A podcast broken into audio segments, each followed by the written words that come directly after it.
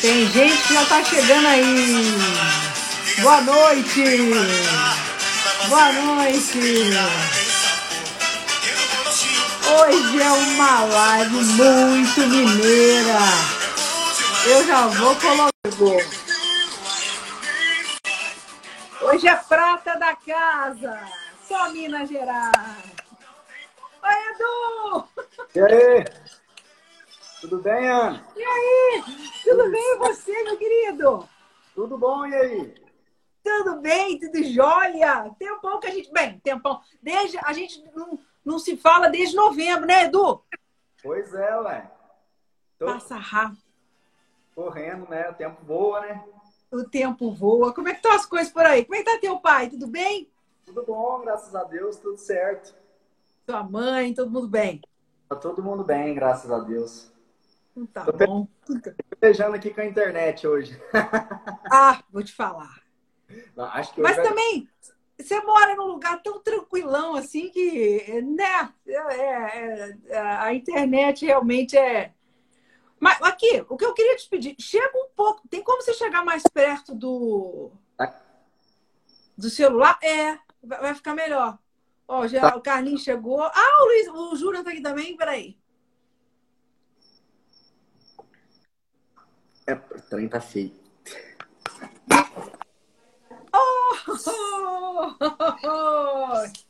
Que encontro maravilhoso esse aqui, hein? Nossa, outro querido que eu não vejo há um tempão. Oi, E a? Tudo bem com você, Ana? tudo bem? E você, meu querido? Tudo bem? Tudo ótimo. Estamos aqui nessa mudança para Tiradentes aqui, que está sendo super especial. Hoje a gente está fazendo o nosso primeiro churrasco aqui na vinícola. Meu Deus, mas que coisa maravilhosa! Eu quero. E aí, muito. Eduardinho, tudo bem, meu querido? Eu preciso. Fala. Carlinhos! Carlinhos, eu preciso que você mande aqui o- a solicitação para entrar aqui, para eu te adicionar. O Carlinhos Pô, tá Eduardinho, você não sabe a saudade que eu tô da gente se encontrar nas feiras, se encontrar naqueles ambientes cheio de vinho, Não. cheio de coisa boa, cheio de gente, né? Por enquanto, só no online. Só no online, por isso que é, tipo assim, muito especial. Inclusive, eu queria parabenizar a, a Ana aí por ter juntado a nata da, da, da viticultura mineira, porque isso aqui é realmente porque a gente gosta muito de você, porque os caboclos aí é tudo ocupado, viu? É, o Eduardinho, o Carlinho, é uma galera que realmente se dedica bastante, trabalha bastante. Então, a gente parar um pouquinho aqui é que realmente você é muito especial é, para o mundo dos vinhos aí. Então, eu queria parabenizá-la por juntar essa nata aqui da viticultura mineira. Eu é que tenho a agradecer muito a vocês, porque você é, ainda bem que eu tenho esse prestígio, né, com vocês, que tipo assim, eu peço as pessoas, não, sim, vamos fazer, eu acho isso muito legal. Eduardinho foi um que quando eu pedi para fazer a live, ficou assim. Aí você lembra daquelas perguntas que eu, que eu fazia no final do. do- Assustei da- as perguntas. Falei, que é isso? Não, não do- conheço. é, Eduardinho falou assim para mim: não vou responder isso, não. É. Eu falei, mas Faz, todo mundo responde, Eduardo. Não tem nada demais. Aí ele ficou assim. É, faz tava- parte do mundo dos vinhos, é ser encurralado pela parede aí, né? É, ser encurralado na, no- no- no- na sinuca ali, o pessoal não sabe para onde ir, né? É, não, não tem como escapar. Né? Hoje eu tenho umas perguntas para vocês. Eu mudei um pouquinho, não vai ter nenhuma saia justa, não. Tá, Eduardinho? Não, e, e hoje, hoje tá bacana, porque se a gente cair Vamos. numa saia justa, Eduardinho, vai um passando pro outro, entendeu? Quando vê, passou a pergunta, a gente nem viu, e a Vamos coisa já tá lá na frente, entendeu? Então não tem, não tem, não tem rosto. Acho que hoje o negócio. Hoje tem muito vinho pra beber. Hoje a tarefa nossa tá dura. Tá Nossa, louco, olha o tanto de então. vinho aqui, cara. Eu recebi um Então, tanto de vinho aqui, olha que beleza. Olha aqui, de quem que é Olha esse só. aqui mesmo? Ó, Que sensacional, ó. É, ó, tá tudo aí, ó. ó. Maravilha. Ó, Gente do céu. Vocês já tinham tido. Ô, gente, o Carlinho tá chegando aqui, eu já já chamei. É, vocês já tinham tido a oportunidade de provar os três assim, juntos, um do lado do outro? Nunca, nunca. Só- nas feiras, às vezes, né? Mas daí Ah. na feira, geralmente tem bastante pessoas, geralmente tem bastante gente conversando, a gente tem que explicar o que, que é, o que, que não é, é, dar atenção. Então fica um pouco é, mais difícil a gente conversar entre nós. Olha, É, grande olha aí. Carlinhos! Nossa senhora, olha a galera e tudo. Nossa senhora, não cai nem raio nessa sala. Esse é, esse é o barão do vinho lá de Andradas, de né? É a nossa inspiração. Esse cara aí tá três gerações. E aí, galera, tudo bem ou Oi. não? Oi. E aí, Eduardinho? E aí, Luiz? Bom, Ana, como e é aí, que Carlinhos? Oi, Não tem como não, não é, começar essa live, né, sem, sem desejar aí realmente os nossos sentimentos aí em relação à perda de uma das É. flores mais especiais aí da Casa Geraldo, né? Falar Então, um você, abraço aí. Foi tenso aqui pra gente aqui, rapaz. Nossa senhora. Olha, esse- né, essa doença, assim, é uma coisa inimaginável. Uma pessoa que tá bem hoje, amanhã já não tá aqui mais com a gente, né? E, e tudo que acontece depois é tão cruel, sabe? Assim, olha. Sabe? E o pior lá que- do que aconteceu tudo é que ela tava tão bem, sabe? Os médicos falando, tá bem, tá bem, tá bem, que ela vai sair dessa, e de repente morreu. Ah, Entendeu? Isso que é o que mais dói. Mas É o que dói. É. é, mais bola pra frente, né? A gente tem que. Receba, receba o nosso positivo abraço Nosso aí, abraço, carinhoso. né? É, mais uma não. vez, né? Tudo aí.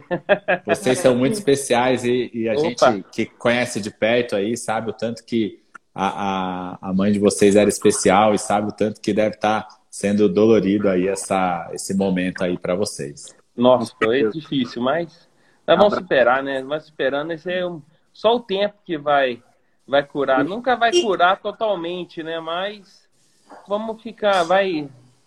devagarinho. E, e Fica as mãe, lembranças a- boas, né? mãe tem aquela coisa tão. Mãe é mãe, né? É- todo mundo, nós, né? Que temos Uhum. mães e tudo. A mãe é uma aquela coisa tão, tão próxima, tão querida. Acho que é a mais querida, né? No coração de todo mundo. Então É, tem toda isso criança, também. né? Você imagina, né? É, que toda é. criança, né? Quando dá uma coisa de errado, pra quem que vai? Pra mãe, né? É pra mãe, né? Que a mãe protege, Sempre a mãe, né? o pai, o pai puxa a orelha.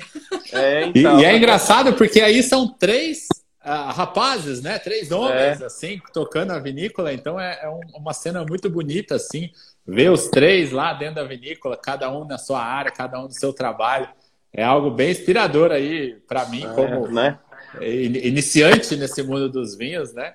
É, diz que os primeiros 200 anos é que são os mais difíceis, Os né? difíceis, Então a gente né? sempre Não, olha é. para os amigos que já têm uns 100 anos, entendeu?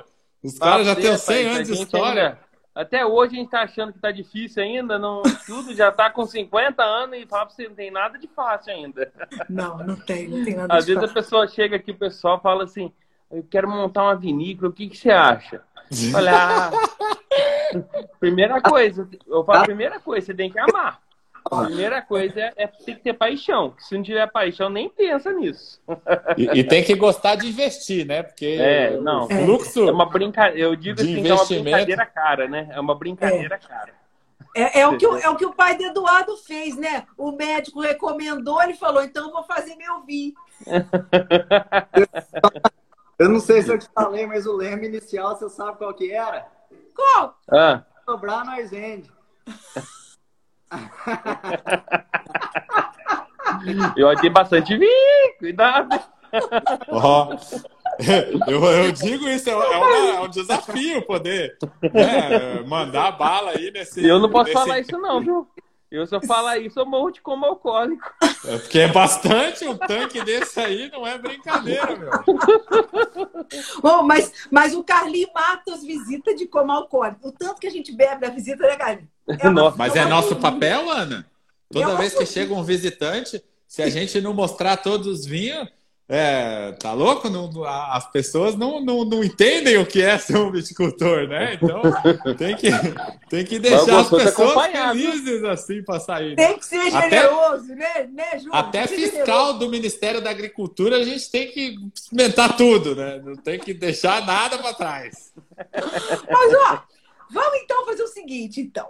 É, vamos, eu, eu, quero que cada um, lógico, eu, é, eu acho que todos que estão aqui assistindo essa live sabem quem vocês são, lógico, mas eu queria que vocês falassem um pouquinho, um de cada vez, um pouquinho dessa trajetória das próprias vinícolas, né? E de vocês pessoalmente com o trabalho das famílias e, e tal dentro do mundo vinho. Então, um pouquinho assim, uma apresentação, né? da Casa Geraldo, da Luiz Porto e da Maria Maria aqui pra gente. Vou começar com o Edu. É, pr primeiros mais aqui. velhos aí, né? Primeiros mais velhos. Não, Não vou começar com o Edu. Pode começar com o Duzinho aí, ó. Vou começar com o Duzinho aí. Não, começa com Vamos começar com o Edu, que tá Eu, eu vou começar abrindo aí. O seu Começa porque come... chegou primeiro na live aí. Começou porque chegou primeiro na live. o Edu chegou primeiro. Então, então.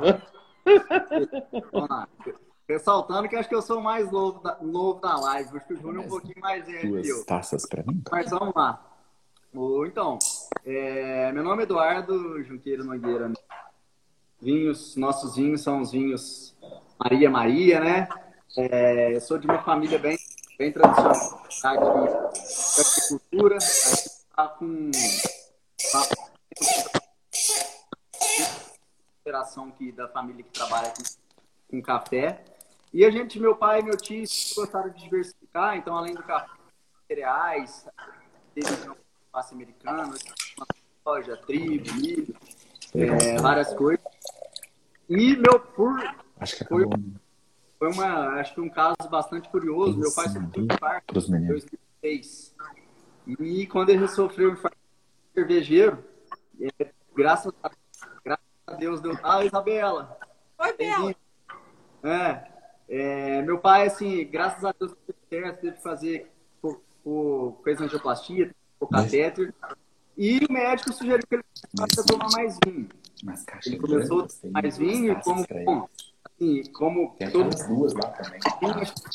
Com relação ao vinho, vai provando coisa nova, vai descobrindo coisa nova mais ou menos nessa, pouco tempo depois, ele descobriu que o Murilo estava trazendo a, a, dupla poda para a nossa região, estava né? trazendo um novo manejo aí para a região. E foi atrás do Murilo, o Murilo deu uma explicada para ele de viabilidade econômica do projeto, enfim. Meu pai resolveu fazer o é, com, sobre, desde o início sobre a perspectiva da dupla. Então, a gente começou a plantar uva aqui na nossa fazenda, Fazenda Capetinho, em 2009 é, dali para frente, estamos indo as áreas de produção de, de videiras ano a ano. E foi assim que a gente entrou no negócio. E acho que assim, vinho, acho que para quem está aqui há mais tempo do que a gente para falar, mas ele falou no começo, é, é vinho é vocação, é paixão por ter muita coisa envolvida, muito processo, muita complexidade ao longo de todo o processo. E a gente está nesse caminho aí desde 2009 para vender os nossos, utilizar de e estamos aí até hoje, tentando fazer é, é qualidade, feito e chegar a mais consumidores, tanto no Brasil como para fora do Brasil. Acho que tenta ser breve, porque tem muita história aí para ser contada. Com certeza, com certeza. Maravilhoso, história maravilhosa. Muito legal, muito bom. Agora, então, com a palavra, o Júnior. Júnior vai falar agora. Nossa, você tá ganhando pontos aí, Carlinhos. Você tá ficando aí pro final da fila. Aí, Bom, meu nome é Luiz Porto Júnior. Todo mundo me conhece como Júnior, né? Porque eu continuo aqui. Tenho o mesmo nome do meu pai, que é um homenageado da vinícola, né? Então, nós somos a Luiz Porto Vinhos Finos. Tá aqui o danadão aqui, né? Que é o ícone da vinícola, é o Luiz Porto Sirá né? Um vinho envelhecido 18 meses em barrica de carvalho, um vinho bem potente, né? E, e a nossa história toda começou justamente com esse sonho de fazer vinho fino de qualidade no, nas, nos mares de morros do sul de Minas. Então, uma das coisas que a gente resolveu investir foi justamente nesse cenário da viticultura através do ciclo invertido, né? Amparado pela Epamig e todo esse arcabouço técnico aí bem bacana e bem amparado. Uma das pessoas que é, já até inclusive trabalhou aqui na vinícola foi a Isabela, né, Peregrino, que esteve aqui conosco também, é, botou um comentário aí, uma pessoa super querida, que hoje é a, a, a pessoa da técnica né, da, da, da IPAMIG. E tudo isso culminou justamente em 2004 com a importação de 45 mil mudas francesas lá da região de Bordeaux, na França. E a gente implementou em solo né, da grande metrópole de Cordislândia. Então foi bem interessante. É uma cidadezinha de 3 mil habitantes. E lá a gente tinha esse sonho de poder continuar a, o trabalho do meu avô, que iniciou justamente com a, com a cafeicultura, ali naquelas terras que são bem famosas por conta dessa, dessa produção. E depois o meu pai veio investindo na parte de viticultura. E hoje eu continuo justamente o trabalho que meu pai iniciou, por isso a homenagem meu pai faleceu durante o período é, que a gente estava lançando os vinhos, foi no mesmo ano da primeira safra comercial da vinícola. A gente fez é, em 2012, já com a vinícola pronta, já com os equipamentos aí adquiridos, com as barricas e tanques de inox, e todo aquele investimento que vocês estão sabendo aí que é, envolve bastante sonho, né, bastante propósito. E aí, meu pai faleceu e eu resolvi lançar os vinhos aí na, em 2013, e é por isso que eu homenageei o nome dele com o nome da vinícola de batismo, né, que é Luiz Porto Vinhos Finos. E meu pai era apaixonado, inclusive o irmão do, do Carlinho adquiriu um cavalo super especial nosso aqui, né, que é um pião roxo. Isso aí. E meu pai era um exímio criador de manga larga machadora. Ele criou durante 40 anos essa raça de cavalos. Olha que e legal. é por isso que o nosso símbolo se remete a uma ferradura ao contrário, né? É, Exatamente, aqui. por isso é uma, é uma homenagem justamente a essa paixão que ele tinha por vinhos e cavalos. E essa ferradura, ao contrário, a linha dentro da taça também remete aos mares de morros, que é aquele cenário do sul de Minas, de montanhas arredondadas, bastante. É, muito bacana aí para cafeicultura e também está sendo muito bacana para a viticultura que a gente está se desenvolvendo aqui, né? Hoje eu dedico a minha vida 100% aos vinhos, eu resolvi abandonar todas as outras atividades. Hoje quem cria cavalo é a minha irmã, a minha irmã que continua a parte do peão roxo, né? Eu, para não falar que eu não tenho cavalo, tenho uma égua, né? Que é, é algo muito especial, muito sentimental, né? Mas é, realmente a parte aonde eu me dedico e dedico toda a minha energia é na parte da viticultura e na produção de vinhos. A gente recentemente está fazendo uma mudança super especial aqui para a cidade de Tiradentes. A gente está mudando aí da cidade de Cordislândia, que tem, tinha bastante carência desse amparo turístico, e aí a gente conseguiu realmente realizar um sonho de poder produzir vinhos aos pés da Serra de São José, que é aqui na beiradinha aqui das montanhas do, do maior parque de libélulas do mundo, né? É aqui na Serra de São José, e é um cenário muito culturalmente muito rico e tem tudo a ver com a história de Minas Gerais. Então hoje a gente vendeu a propriedade que meu pai tinha, que é lá na cidade de Cordislândia, e hoje eu estou plantando nas terras que eram do meu avô, o Pedro Andrade Maciel, é, deixou de herança para minha mãe um pedaço de terra nesse solo que é lá em Cordislândia, que é onde tudo se iniciou, né? E hoje a gente planta ali novos vinhedos nessa propriedade, os quais a gente vai é, poder é, vinificar, poder trazer as uvas para cá, para Tiradentes, e poder transformar a uva em vinho aqui aos pés dessa serra maravilhosa e nessa cidade que tem muito amparo turístico para as pessoas, que é um dos grandes motivos pelos quais a gente está se instalando aqui, né? Ô, Júnior, você está fazendo. Tá, vai ser um trabalho, então, de transição, né? Porque você vai passar a ter vinhos feitos a partir de de todo de videiras novas, um local novo, não é isso? E, Exatamente. E, você já está tendo uma, você já tem alguma coisa já em produção? Eh, já, o que, que você está sentindo de diferente aí de um local para o outro, tanto positivo quanto negativo? Você já teve essa essa noção? Na verdade, na verdade, as terras dos meus avós eram é, vizinhas das terras do meu pai. Então você ah. consegue enxergar, né? A terra ali é, é outro morro, né?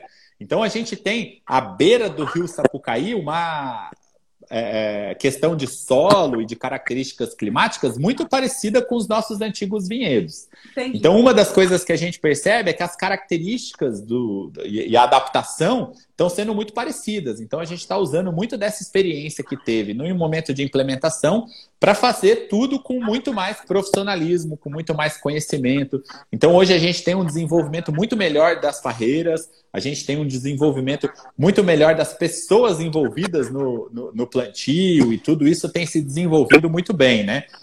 A gente ainda tem uma das coisas que a gente estava falando no começo do, do, da live aqui, é que realmente uma das coisas mais difíceis é a quantidade de capital envolvido. Então eu tenho dentro da vinícola uma quantidade de vinhos onde a gente consegue facilmente é, vender esses vinhos ao longo dos próximos três, quatro anos. Então eu tenho esse período para poder é, ter a nova produção acontecendo, né? Então, atualmente, a gente está com os nossos vinhedos em é, desenvolvimento para poder fazer uma colheita já no ano que vem. A gente já tem projetos aí do ano que vem de fazer a vinificação já aqui em Tiradentes, poder fazer a parte do Sauvignon Blanc, principalmente está se desenvolvendo muito bem. A gente vai começar a até aprendendo aí com o Eduardinho, aprendendo com esse cenário de poder produzir um pouco, né, crescer cada vez mais ao longo dos anos, mas a quantidade de capital que você tem que investir para plantar vinhedos realmente é um, um capital muito grande. Então, ao longo dos próximos anos, a gente vai conseguir fazer com que os nossos parreirais cresçam e se desenvolvam para poder atender toda essa demanda crescente e crescente de um modo muito rápido, né? É, dentro do, do, consumo de vinho, é, principalmente o vinho produzido em, em, caráter de ciclo invertido, que tem se destacado por conta da qualidade. Né? Nós três somos é, produtores é, de uva por, através do ciclo invertido e por conta que isso está sendo valorizado em termos uh, tanto uh, as pessoas estão enxergando esse valor agregado dentro da qualidade dos vinhos produzidos aqui na nossa região, né? Então é, é muito satisfatório ver esse, essa valorização. Pessoas como você, Ana, também são muito importantes por conta dessa formação de opinião, essa é, trazer até as pessoas esse conhecimento é algo muito importante para nós produtores que já temos desafios aqui dentro da vinícola. Então, ter pessoas como você valorizando, se mostrando aí nessa seleção é algo muito importante para nós produtores. E hoje o próprio consumidor está percebendo essa qualidade e valorizando essa qualidade, pagando por ela, né? Hoje Sim. facilmente a gente percebe que os nossos vinhos até pela questão cambial, a gente ganhou um pouco de vantagem nesse último, último ano, né? Mas a gente percebe que vinhos aí é, com uma qualidade muito inferior estavam sendo vendidos no, aos mesmos preços dos nossos vinhos, né?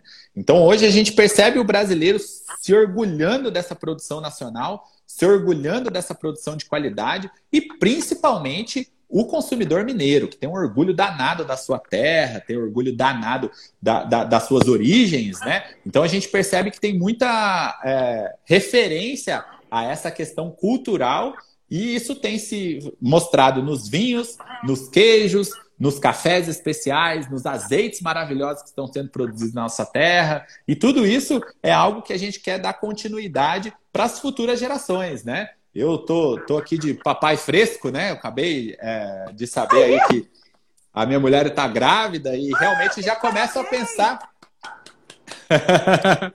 é muito gostoso poder compartilhar isso. E a eu gente também, começa. É mesmo, Eduardinho? Eu também? Parabéns, cara! Ah! Então a molecada aí dos vinhos vai tudo tá crescendo. Eu junto. já tenho, já, ó. Eu já tenho. É, tá bom, já. Não quero mais, não. Eu tenho tudo. Não quero mais. E é muito gostoso pensar.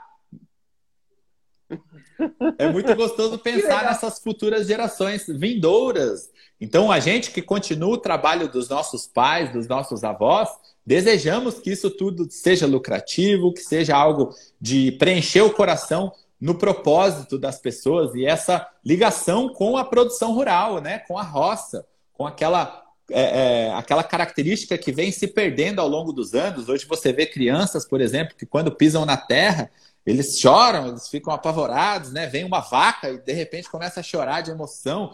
Então, isso é, é muito gostoso poder pensar nesse resgate da roça através dos nossos vinhos que estão sendo produzidos e através dessas gerações vindouras que são muito especiais e que tem muita coisa boa para deixar aqui como legado Poxa. e como continuidade. Você sabe que né? eu, tô, eu tô aqui pensando né, nessa, nessa prole de vocês, né? E agora mesmo vocês vão fazer igual lá no sul, que todo mundo ou é Valduga ou é Brandelli, né? Então vocês casam aí o povo entre vocês.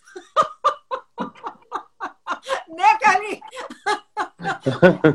filho, filho do Júnior casa com a filha do Carlinhos, filho do, do, do, Edu casa. É assim vocês vão fazendo, vai fazer uma dinastia.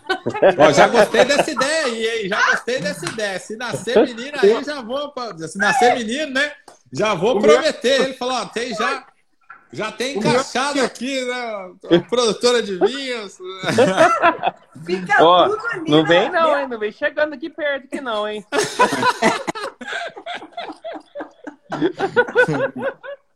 Vai. Coisa se, boa. Se minha, se minha mulher falar que tá grávida, eu mato ela. Gente, se ela falar que tá grávida, são vocês três grávidos ao mesmo não, tempo. Não, não pode, não, ó. Eu já, ó. Eu já não tenho, não é meu depois, não. se, se vier aparecer grávida, é se um aparecer problema, grávida é um em casa, acabou com não é meu, faz, É que não apareça grávida. Se aparecer, o bicho vai pegar. Não, aí não dá mais, dá mais. Olha o Pedro aqui, ó. Pedro, beijo. Ai, ai. Pedro Lavo é filho do Murilo, Murilo, que tem a vinícola Primeira Estrada e é uma referência nossa aqui técnica. Pedrão é um querido, tá? Um baita rapaz. Eu lembro quando ele ia lá em casa. O Murilo também comprou cavalos do meu pai e eu lembro quando o Olavo era, era é, novo, Pique né? Ruxo. Pequenininho assim e gostava de andar a cavalo. Agora, pô, a gente se encontrou com o governador Romeu Zema esses dias lá na, na, na, na no bistrô do Primeira Estrada, né? E aí, pô, o rapaz tá gigante, cara. Tá do ele meu tamanho, é um assim, com uns 20 anos. Cara. É, ele é bonito, moço bonito, forte. Exatamente. Eu não conheci antes, mas é isso. De repente, vira adulto, né? Vocês acostumados com aquele toquinho correndo lá, de repente é um, um moço, um homem, né? Muito legal. E, e, o de vocês, vocês vão ver, vai ser a mesma coisa. O Murilo Agora, deu fermento para ele. Viu, né? Mano, né, o Murilo deu, deu fermento para ele, Murilo. É. Carinha lá não tá, né? Ô, Carlinhos, hum. agora então, conta é. então para nós agora um pouquinho da linda Casa Geraldo. Oi, isso aí. Ó, já vou abrir aqui também, ó. Ah lá. Ó, vamos tomar ele aí. Os concorrentes né, tem que, tá tem que tomar? Tem que é, os caras têm uns vinhos bons pra danado, tem que correr atrás do negócio. Isso aqui, Ana, esse aqui já é um, é um grande lançamento nosso, né? Depois eu vou falar um pouco sobre ele depois. É, depois Mas... fala sobre ele. É, é. é isso, depois nós fala sobre ele. Mas, Ana, a nossa história aqui já já estamos na indo para a sexta geração já da família, né? Que a minha filha já está fazendo enologia, mais velha. Tem duas filhas aí, né? Uma vai fazer enologia, outra administração. E minha esposa é sommelier, minha esposa é sommelier também. Então, uma família toda envolvida no vinho, né? Meus irmãos, um toma conta da área rural, outro da área administrativa. Então, uma família bem integrada, né? Meu pai deixou tudo muito bem encaminhado. Foi passando de geração por geração. E eu espero futuramente estar passando para minha filha isso daí, sabe? E vendo os frutos de tudo isso daí, né, no caso. Eu sou formado é, em Química, Enologia, e eu desde muito criança, eu já trabalhava, eu trabalho aqui dentro da empresa desde os sete anos de idade, entendeu? Trabalhar assim, meu pai deixava a gente com ele o dia todo e ajudava, vamos fazer isso, vamos fazer aquilo, então eu desde criança, assim, quando eu tava brincando em casa, eu tava brincando de química, pra você ter uma ideia, sabe? Eu tava brincando de química em casa. Então, eu nasci um apaixonado por vinho. Desde criança, adorava ver meu pai com as mãos sujas de vinho, sabe? De todo aquele trabalho e tal. Então, eu nasci muito, muito apaixonado, é. sabe? Com 15 anos já fui responsável da vinícola. Meu pai já deixou eu responsável da vinícola com 15 anos, né? E depois disso daí, graças a Deus, a empresa cresceu muito, sabe? Ela cresceu porque eu tinha um padrão, assim, sempre a seguir. Eu gostava das coisas muito certinho e tal, né? E meu pai, naquela época, tinha muitos negócios, muitas coisas para fazer. Então, muitas vezes, ele nem ligava tanto, sabe, para as coisas. Então, mas eu já, na hora que eu entrei, já mudei muitas coisas. Comecei a deixar meu, da minha maneira, sabe?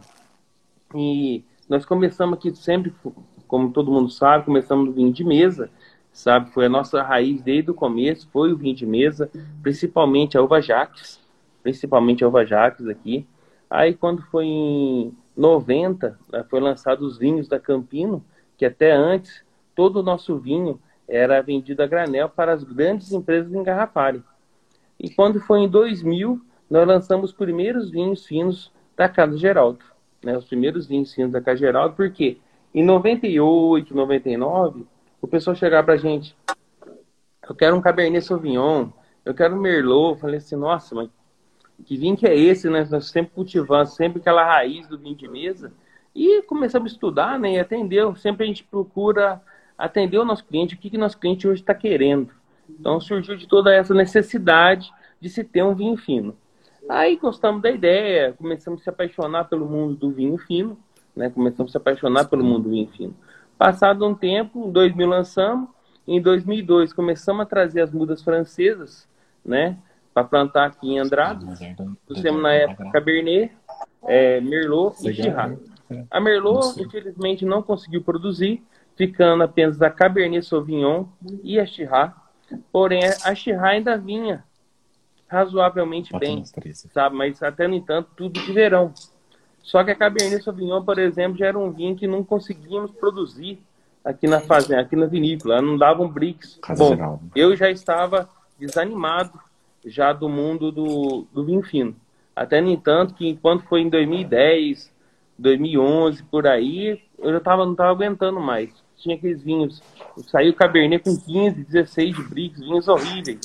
E eu falei, esse vinho todo, todo ele era jogado fora, entendeu? Todo ele era jogado fora. Então, desperdício, né, Carlinhos? Desperdício, né?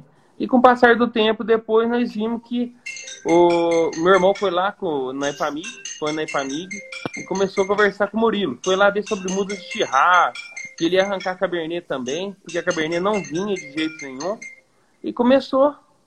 Foi lá conversar com o Murilo. Quando ele voltou, que daí então eu falei para ele, Dedé, vamos plantar uva de mesa. Vamos arrancar tudo essa uva fina e vamos plantar uva de mesa. Entendeu? Então o que aconteceu? O meu irmão veio de lá todo empolgado, tinha tomado um vinho do Murilo de inverno. tinha tomado vinho do Murilo de inverno e se apaixonou. Na hora que ele falou, Carlinhos do céu, o que, que é aquilo lá?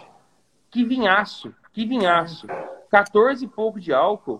Eu falei, ah, é mentira do Murilo. É mentira, mentira. dele. Eu nunca vi que vinho com 14 de álcool na nossa região. É mentira. Não, mas ele fez de dupla poda. Ele inverteu o ciclo da videira e, começou, e colheu no inverno. Falei, ah, o Murilo tá mais louco que o, que o Batman. mais do que eu pensava. Não, porque fazer vinho no inverno, ah, dá certo esse negócio não, filho. Não dá certo. Não dá, não dá. Vai por mim que não dá certo. Aí, né, meu irmão tudo empolgado e tal, falou assim, vou pegar o seguinte, vou inverter esses vinhedos que sobrou de Cabernet e o Chirá e vamos ver o que, que vai dar no inverno. Falei, não vai dar nada, não vai dar nada.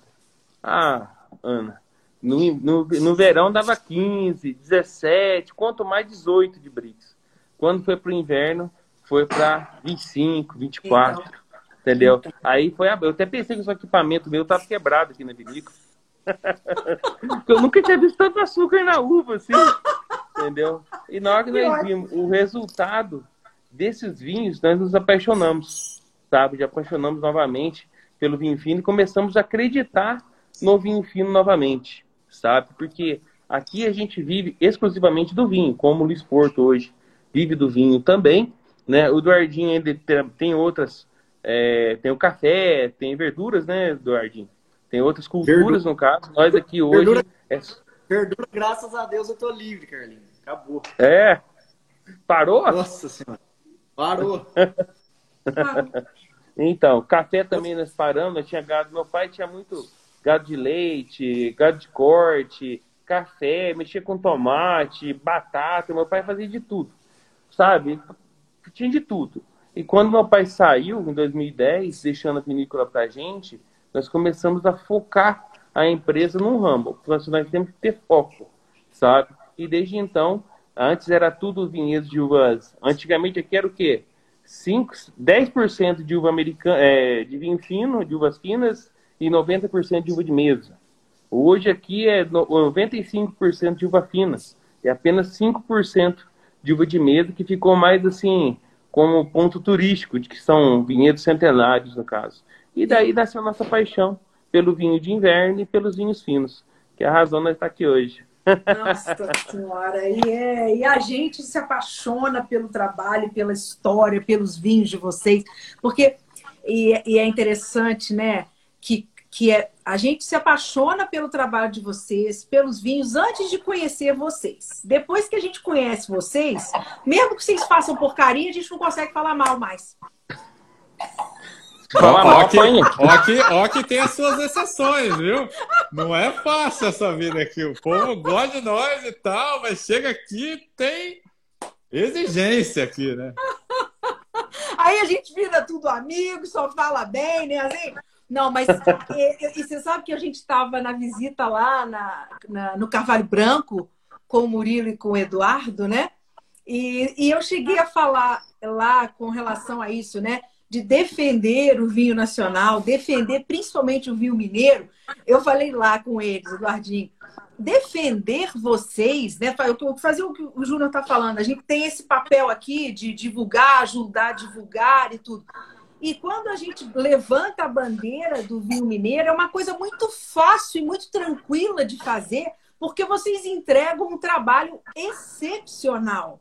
A gente não precisa inventar a gente não precisa mentir, a gente não precisa dourar a pílula e a gente não precisa fazer isso para agradar vocês ou para, ah, vou defender Minas a qualquer custo. Não é esse o caso, né? Porque o que vocês estão fazendo é um negócio assim de se tirar o chapéu, né? É, então é, é, é um negócio muito bom, assim, é muito bom a gente poder falar com tranquilidade, né? E, e ajudar a causa de uma, de uma, de uma forma pequena que seja, porque vocês estão fazendo. Outro dia eu ouvi, ouvi uma pessoa falando que Minas Gerais é, é a Napa Valley do Brasil. É o Napa Valley do Brasil. Vocês concordam? É, é, isso mesmo? É isso aí. Assim, é. é. eu, eu... Desculpa, Carlinho, pode falar. Não, pode falar.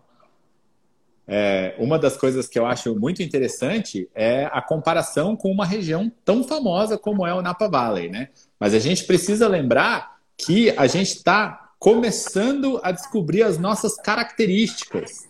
Então, somos uma região que estamos nascendo de uma maneira muito potente, né? Com produtores aí que estão fazendo é, é, produtos extraordinários. Então, assim, apesar dessa comparação ser super positiva, a gente quer destacar que existe uma característica sendo buscada aqui no sul de Minas, né? Nós três somos é, membros da Associação Nacional dos Produtores de Vinho de Inverno, que busca justamente uma determinada característica comum dessa nossa região e desse nosso perfil de identidade. Então, o que a gente quer trazer justamente por conta é, disso, né, é mostrar a nossa identidade como uma região mineira de produção de vinhos finos, de qualidade.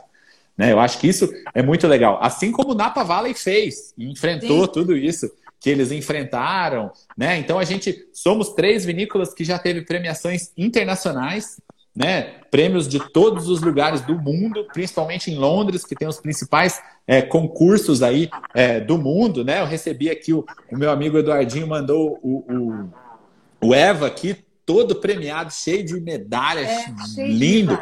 É, nós também da Luiz Porto temos ganhado várias medalhas. O pessoal da Casa Geralda é uma atrás da outra, né? Um perfil mix de produtos, esse talento é, em pessoa que é o Carlinho, né? Que é, faz todo o trabalho. Então, eu acho que isso é, é, algo que mostra como a nossa região está ganhando do, como um todo, né? É, a gente brinca né, de concorrentes e tal, mas na verdade somos todos parceiros para querer mostrar um produto de qualidade, querer mostrar um grupo de pessoas fazendo algo com propósito e com é, realmente encantamento que possa mostrar para as pessoas. Assim como a gente vai na França e toma vinho francês, assim como a gente vai na Itália e quer tomar vinho italiano, a gente quer estimular as pessoas a vir para Minas Gerais e tomar um vinho mineiro, né, que mostra toda a cultura mineira, que mostra todas as gerações mineiras que se dedicaram a isso. Então é isso que a gente busca e acho que isso que é o importante aí é, é, da gente destacar essa identidade, né? Isso. É, se a gente for pensar, né? É, se a gente for pensar quantos anos o Napa Valley tem fazendo vinho, a França, é, o Chile, a Argentina, né? Se a gente for pensar pela gente aqui, a gente é um bebê engatinhando. Verdade. né? Verdade. Só que eu acho assim, que a gente está fazendo um trabalho bem bacana, assim, logicamente a gente está correndo atrás, né? A gente tá, eu acho que o vinho de inverno tem muita coisa para ser descoberta, sabe? São uvas com perfis totalmente diferentes, sabe? A, a que eu tenho aqui é diferente totalmente da Chirá que o Duzinho tem ali, o terroir dele de Três Corações, é diferente também do terroir do Luiz Porto. Então, cada Chirá de cada região vai ter um perfil diferente. Não vai ser assim aquele vinho, tipo assim, vamos dizer. Igualzinho. É, é, é, você pega muitas vezes, você vai na Argentina, vai no Chile, muitos vinhos têm aquela. Tipo assim, é muito igual, sabe? Lá existe muito aquele vinho padronizado, né? E aqui não, cada vinho, assim, se você pegar, vamos falar, Casa Verrone, cada um tem um estilo. Se for pegar a primeira estrada, totalmente outro estilo, sabe? Então isso que é o bacana. Eu aqui tenho o prazer de estar sempre acompanhando os vinhos dos meus amigos aí, e de outros também, sabe? Então a gente está vendo sempre a melhoria ano a ano desses vinhos. E eu falo uma coisa para você, Ana: esses vinhos, as uvas nossas que é produzida na nossa região, elas têm muita potência, sabe? Eu digo que elas têm muita potência, esses vinhos aí no caso, sabe? Então a gente tem que a cada dia que passa, tá estudando mais para aprender mais sobre o processo, sabe? Porque não é fácil a gente até hoje, porque são vinhos muito fortes, uvas fortes, sabe? Elas ajudam também, elas têm aquela concentração a mais de açúcar. Então, a gente hoje está nessa quesito aí também de não tentar o álcool sobressair no vinho, porque a gente tem agora, antigamente já não tinha açúcar. E hoje a gente tem açúcar demais, né? É. Então a gente tem que tomar mais cuidado para a gente não ter vinhos tão alcoólicos quanto, sabe? Então, a gente, eu tô meio que nessa nessa vibe e, e também uma um destaque, né, é, Carlinho, é a Deixa questão eu... da acidez. Porque eu... a acidez ela acaba se perdendo se a gente deixar uma uva sobremadura, né? Isso. Manda lá, o, o... Edu. Eduardinho. É, assim, complementando o que os meninos falaram aí também, é, eu vejo isso também. Assim, a gente hoje falando em Minas Gerais, se a gente pegar Minas Gerais, hoje a gente está falando no estado do tamanho da França, né? Então, assim, mesmo, mesmo a gente conversando aqui hoje em sul de Minas, que é onde os três estão localizados, é, mas assim, se a gente pegar em linha reta, o mais próximo que um aqui está do outro, acho que são 100 quilômetros, se pegar em linha reta. Andradas, acho que eu estou 150, Cordislândia, 100 quilômetros. Então, assim, é, o que eu acho muito bacana nisso tudo é exatamente a diversidade que, que a gente tem, né? Como o Carlinhos falou, assim, é, cada vinho aqui não vai ser semelhante um ao outro, o manejo de cada um é diferente, cada um está localizado em terroir diferenciado. Isso eu vejo como muito, muito positivo, na verdade, né? Porque a gente, assim, o vinho, é... eu gosto de comparar às vezes com a cerveja, fazer a comparação com a cerveja. A cerveja você tem aquelas quatro, cinco marcas que são mais tradicionais e o sabor é tudo igual. No vinho você não tem, você não que você, eu tenho quatro, cinco vinhos hoje no mercado e é tudo igual. Não, você tem muita diversidade. E a gente, né, como o falou aí, acho que a gente não pode ser tratado como concorrente de maneira nenhuma. A gente está um, um para contribuir com o outro, exatamente para contribuir com o outro e mostrar a diversidade que, que, que, o nosso estado tem e que essa, a dupla poda trouxe uhum. essa possibilidade para a gente estar tá fazendo vinhos realmente reconhecidos no Brasil, no mundo inteiro. Acho que nós três já fomos reconhecidos em, em vários concursos, em vários lugares. E, o, mais uma vez, o, grande, o ideal disso tudo é realmente a diversidade de cada vinho. Acho que tem espaço para todo mundo. E a gente tem um caminho gigantesco a percorrer, porque comparar com o Napa Valley, um, que tem pelo menos aí 50, 60 anos em tradição em vinho, a gente começar a falar da gente, a gente tem 10 anos, e olha lá, em, em vinho de dupla poda, né? Então, assim, tudo muito novo e a gente já, como, como o Carlinho falou, a gente se destacando, correndo atrás, né? A gente corre muito atrás, troca muita informação. Então, assim, eu vejo como, muito, muito promissor o Estado de uma maneira geral com relação à viticultura, né? Transformando Minas em um novo polo viticultor, com certeza. Sim. Concorrente, concorrente é os argentinos, comercial, é. né? Que não tem nenhuma alma, que não tem nada. Os chilenos que entra aqui né, desvalorizando o vinho de um modo geral. Então, nós estamos produzindo um, um vinho especial, né, de uma vinícola familiar. Então, é totalmente Sim. diferente. Tem muita gente que compara, né, que fala, ah, mas é. por 70 reais eu compro um vinho argentino, né? Fala, ah, então tenta Sim. comprar um vinho Ô, argentino Luiz, bom Ô, aí. Luiz, eu, eu até hoje eu não consigo entender como alguns vinhos importados chegam no Brasil com esse, com esse preço. Não, não fecha, sabe? A conta não fecha, eu não consigo. Eu já fiz conta, já fiz conta, fiz conta. Eu tava vendo esse dia vinho chileno, 25 reais. Falei, gente do céu. Mas você sabe muito bem hoje para comprar uma garrafa, quanto custa uma garrafa vazia? Sabe? Como que um vinho desse chega aqui nesse preço? Hoje uma garrafa vazia tá 5, 6 reais. Uma garrafa vazia importada de lá. Agora imagina vinho cheio, com os impostos, tributação, rolha, rótulo, caixa, transporte e tudo mais. Como que chega no mercado a 25 reais, sabe? Mas nem o meu campino hoje eu não tô conseguindo vender quase nesse preço que é vinho de mesa, sabe? Então, eu não consigo, a gente não consegue fazer essa conta. Eu não, eu não essa conta não fecha, né, Carlinhos? Não, não, fecha, não fecha. É. Ou, ou é, é, bom dizer, como é que é o nome mesmo? É sonegação. Existe muita sonegação nesse meio aí, porque só pode, porque se o cara pagar os tributos, tudo certinho, não chega nunca nesse preço, para chegar no Brasil, de imposto de importação e tal. E outra, lembrando que lá também é o seguinte, né? Tudo máquina que colhe. Não é que nem aqui, que é tudo feito um trabalho manual, né? O pessoal vem aqui, você vê aqui, meu irmão só falta pentear o, o vinhedo, só falta passar o pente no vinhedo, sabe? É, eu, eu acho que ele pente. Eu, eu não, ele, ele lá não pente, com certeza. Ele não pode ver um negocinho fora do ponto que vai lá. Entendeu? São quantas pessoas ainda vão falar, né? Para piorar a nossa situação, o vinho de inverno é trabalho o ano inteiro né? Sim, não para. Sim, não tem, sim. não tem aquele momento de descanso. Duas rodas. É, é até bom que ocupa a mente, assim. Não, é, Nossa, é isso, que ocupa, hein? Ocupa. É isso que as pessoas, às vezes, elas não entendem, né? Que o, o, o processo. Desde a, desde a terra aonde a uva está plantada, que já começa aí que tem um preço, né? Então você tem preços ah. diferenciados, qualidades de uvas diferenciadas de um pontinho para o outro. E aí você tem processos, né? Tanto de, de produção, cultivo da videira, aquele, aquela parte toda ali na terra, e depois todo um processo de, de vinificação que é muito diferente de um país para o outro, de um produtor para o outro, dependendo do estilo do vinho. Então, é por isso, isso tudo tem preço, né? E esse processo da colheita de inverno que vocês têm é um processo mais caro que o da colheita convencional, não é? Com certeza, com certeza.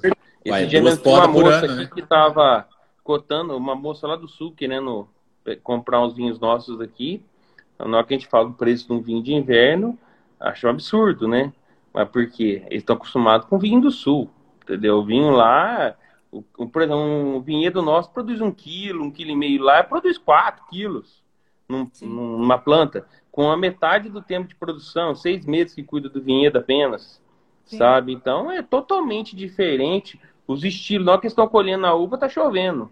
A gente tá Sim. colhendo aqui a uva no dia que a gente quer, sabe? Não é que é totalmente diferente. Se for pensar em vinho do sul, é totalmente diferente de um vinho que é feito de inverno. Entendeu? Eu trago Agora... uva do sul também, né? Tem uma outra linha, né, que é de entrada, que é feito com uvas de lá, justamente por causa disso, né? A pessoa quer um vinho mais em conta, eu tenho um vinho mais em conta, mas eu tenho minha linha de inverno. A pessoa quer o de inverno, ele existe o seu preço, entendeu? Sim. E, e assim, ó, eu, eu, uma das coisas que eu percebo é que isso tem mudado. Eu começo a conhecer mais pessoas, eu começo a conhecer mais clientes, eu começo a conhecer mais é, é, valorização em cima do produto nacional, né? Não só do produto nacional, como em Minas Gerais, o mineiro tem tido um orgulho danado dos vinhos produzidos aqui, né? O que a gente vê de pessoas em feiras, né? Antes da pandemia, é claro, é, se orgulhando, falar, oh, isso aqui é mineiro. Eu já tive pessoas assim, primos, família, é, clientes, é, amigos novos, né? Querendo comprar os vinhos para dar para pessoas de outro estado. Né? Mineiros comprando os vinhos e falando: esse aqui eu vou levar para um amigo meu paulista que adora vinho e vou levar Sim. porque é um vinho que é produzido na minha terra. Né? E isso é só o mineiro que tem. Né? Isso é só o mineiro que tem esse orgulho terrenho. Né?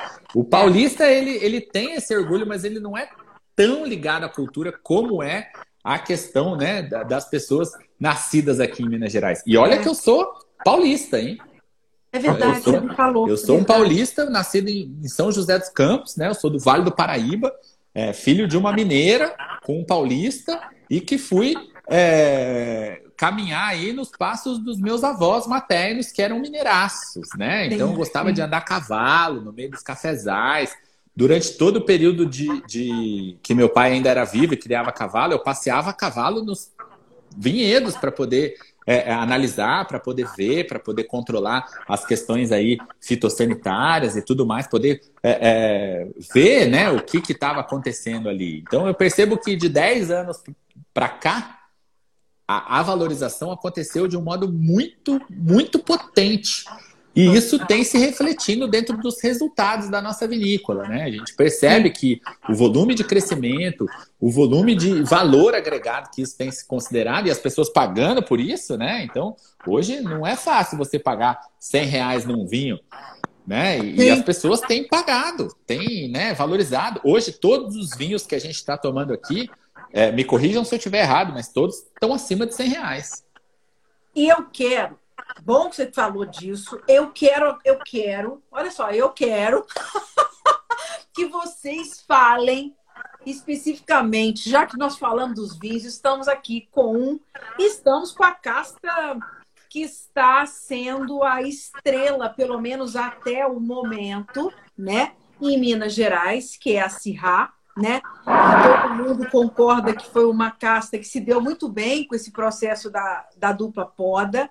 E hoje, até então, como vocês já falaram, tem muito que se estudar, tem muito que aprender, tem muita experiência para fazer e com certeza outras castas vocês vão, né, descobrir e vão despontar nesse processo também. Mas a Sirra hoje, ou Shiraz, né, ela é a, a casta tinta que está fazendo um grande sucesso na região sudeste, Vale de São Francisco, enfim, por conta desse dessa exuberância e esse, esse processo tão legal que ela aceita muito bem, né? E nós estamos então com um cirrá de cada um de vocês aqui, né?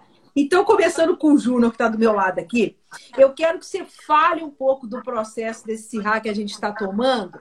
E quem vai comentar sobre as, as notas, os aromas e tal, são os meninos, tá? Você vai falar um pouco do processo. Acho justo. Eu quero que o Carlinho e o Edu fale pra gente aqui das notas, do que eles estão sentindo, do que eles acharam do teu vinho. Tá bom, Júnior?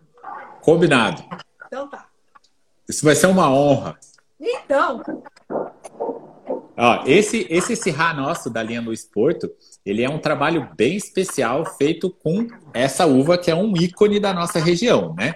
Então a gente procurou aí colher essa uva com bastante concentração de açúcar e ele atingiu os 14% de álcool. Então é um vinho bem potente do ponto de vista alcoólico, né? E toda essa questão a, a gente quis preservar a acidez desse vinho, né? Então, a gente quis que ele tivesse uma coluna vertebral para ele ter essa longevidade. Então a gente colocou ele para um tanque de inox, deixamos ele amadurecer ali um tempo, né? E depois colocamos em barricas de carvalho, tanto francesas quanto americanas, e elas já estavam no segundo uso. Então é uma, uma proposta da gente não exagerar na madeira né? Justamente fazer um trabalho bem adequado para lapidar esses taninos potentes que eles estavam exuberantes, né? É, e a gente percebia isso dentro das degustações no amadurecimento desse vinho. E uma das coisas bem legais nesse produto é que ele remete à identidade também. É, a tipicidade da uva Syrah, que é a pimenta do reino, né? A gente tem essa questão quente, né? Da, da, das especiarias nesse vinho. E é muito legal que eu percebi isso também nos vinhos é, é, do Casa Geraldo e no Maria Maria, né? Então, essa questão da pimenta do reino, bem exuberante, bem gostosa, preservada pela acidez, né? Com a coluna vertebral, não, não fica aquele vinho mole, né? Aquele vinho. É, tem um termo em inglês que fala flat, flat. né? que é um vinho que fica meio. Uh, meio bocorongo ali, né? Então ele é um vinho realmente de potência é, de acidez e que traz esse frescor junto com essa potência exuberante nos seus taninos. Então é um vinho que me agrada muito, é um dos vinhos mais especiais da vinícola, é, é, é algo que a gente se orgulha muito. Ele ganhou medalha de bronze no International Wine Challenge, assim como, se eu não me engano, Maria Maria aqui, com uma bela medalha ali também tem. Aqui. É, é... O, o, é. Eu não tive a oportunidade de mandar ele para o Decanter Wine Awards, eu mandei o Cabernet Sauvignon, né, que também é um vinhaço, assim, e, e, e ele conquistou a medalha lá, é um concurso que é em libra esterlina, então danado tá caro para escrever uns amostras lá, né?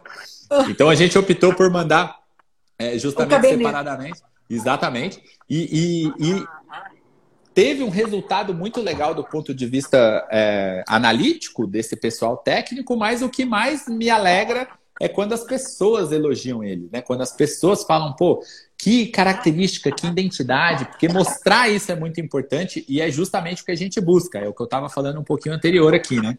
É o que a gente busca é a identidade de uma região, né? a identidade das características, a, uni, a unicidade disso, né? Que é justamente algo ligado ao clima, ao relevo, às pessoas que estão envolvidas nisso, né? Agora vamos para a análise técnica desses vamos, vamos, eu quero grandes sabedores dos bios. É... Olha aí, galera, vocês não vão me colocar na saia justa aqui. Hein? Carlinhos, o que, que, você achou do Cerrado Júnior? Eu achei assim, o aroma dele tá bem leve, né? Um aroma leve. Lembrando a tipicidade da Chirá, né? Logicamente já mais evoluído, né? Tá com evolução já. Que esse aqui que sabe que é um 2000 2015, é né? 2015, é. 2015, né? Então já tem essa nota de evolução do vinho, né?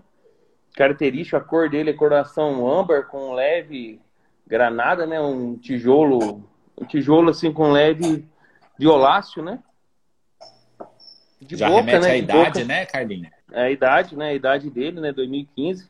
Nada mais do que honesto, né? Muito honesto. Esse aqui, é, como você falou, barrica de segundo uso, né? Segundo Positivo. uso, porque, porque não tá o carvalho tão evidente. Ele, ele tá bem integrado, né? A madeira, ele tá um vinho assim que ele amadureceu bem na madeira, tá bem complexo.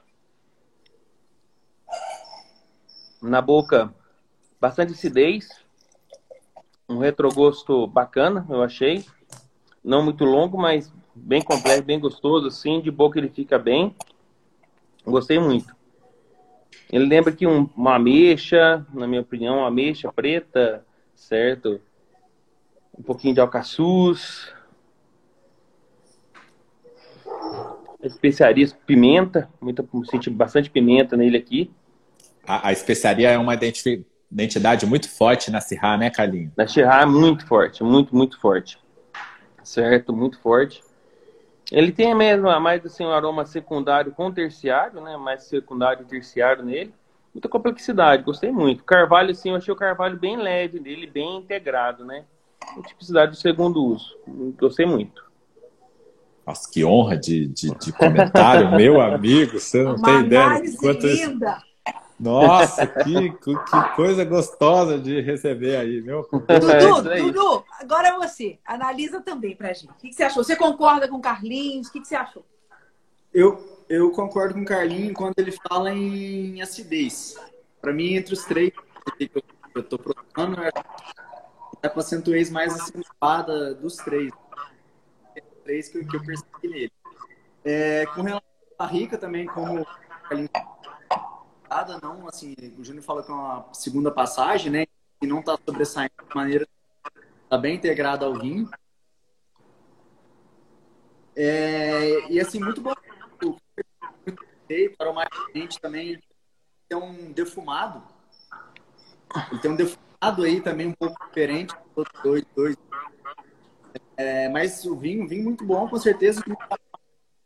Comparativamente entre os três, é realmente da fez aí mais os, os outros dois. Mas muito bom, com certeza. Interessante isso que ele falou. Eu não, eu não tinha prestado atenção nesse nível de acidez entre os. Vocês também acham que a acidez uhum. do, do, do, do Cirrado Júnior é maior, um pouquinho maior que a dos outros dois? Hein, Carlinhos? Uhum. Também? Sim, sim. Também, tá, sim. Tá. Eu acho. Uhum. Esse vinho aqui, outro, o álcool dele tá tá bem leve, não um vinho assim que ele tem, como ele tá com 14, assim, então um álcool bem levinho, não tá ressaltando tanto álcool, nada assim, tá muito, muito equilibrado, na minha opinião. Tá muito equilibrado. Coisa boa. Quem é, quem é o responsável técnico por esse vinho, né? Uma pessoa que é, é amiga em comum, minha e do Carinho, é. não sei se o Eduardinho já conhece ele, que é o Marcos Vian, né? E é um cara muito figuraça, profissional. Né? Figuraça. Figuraça, assim, é um gaúcho assim da gema mesmo.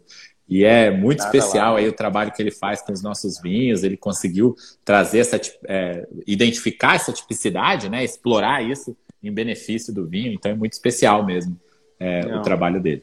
O Marcos é, é um grande professor, né? Aquele lá fala para você, ele devia estar tá dando aula para os futuros enólogos do Brasil, né? Porque aquele homem lá tem aquele rapaz tem uma carga de sabedoria, de experiência, assim, que cada vez que a gente conversa com ele, você aprende uma coisa nova, sabe?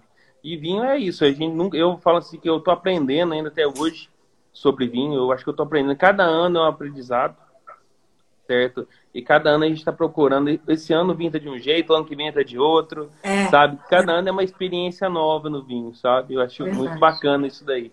E semana pessoal... tava o Marcos aqui, né? Nós trocamos várias ideias, deu várias dicas assim, pra gente, porque eu falo assim que a gente nada sabe sozinho, sabe? Então, eu mesmo sou um cara muito disposto sempre a ajudar meus colegas aí, o pessoal às vezes me liga aí, que pode que eu tiver meu alcance, assim, eu tô sempre disposto a ajudar mesmo.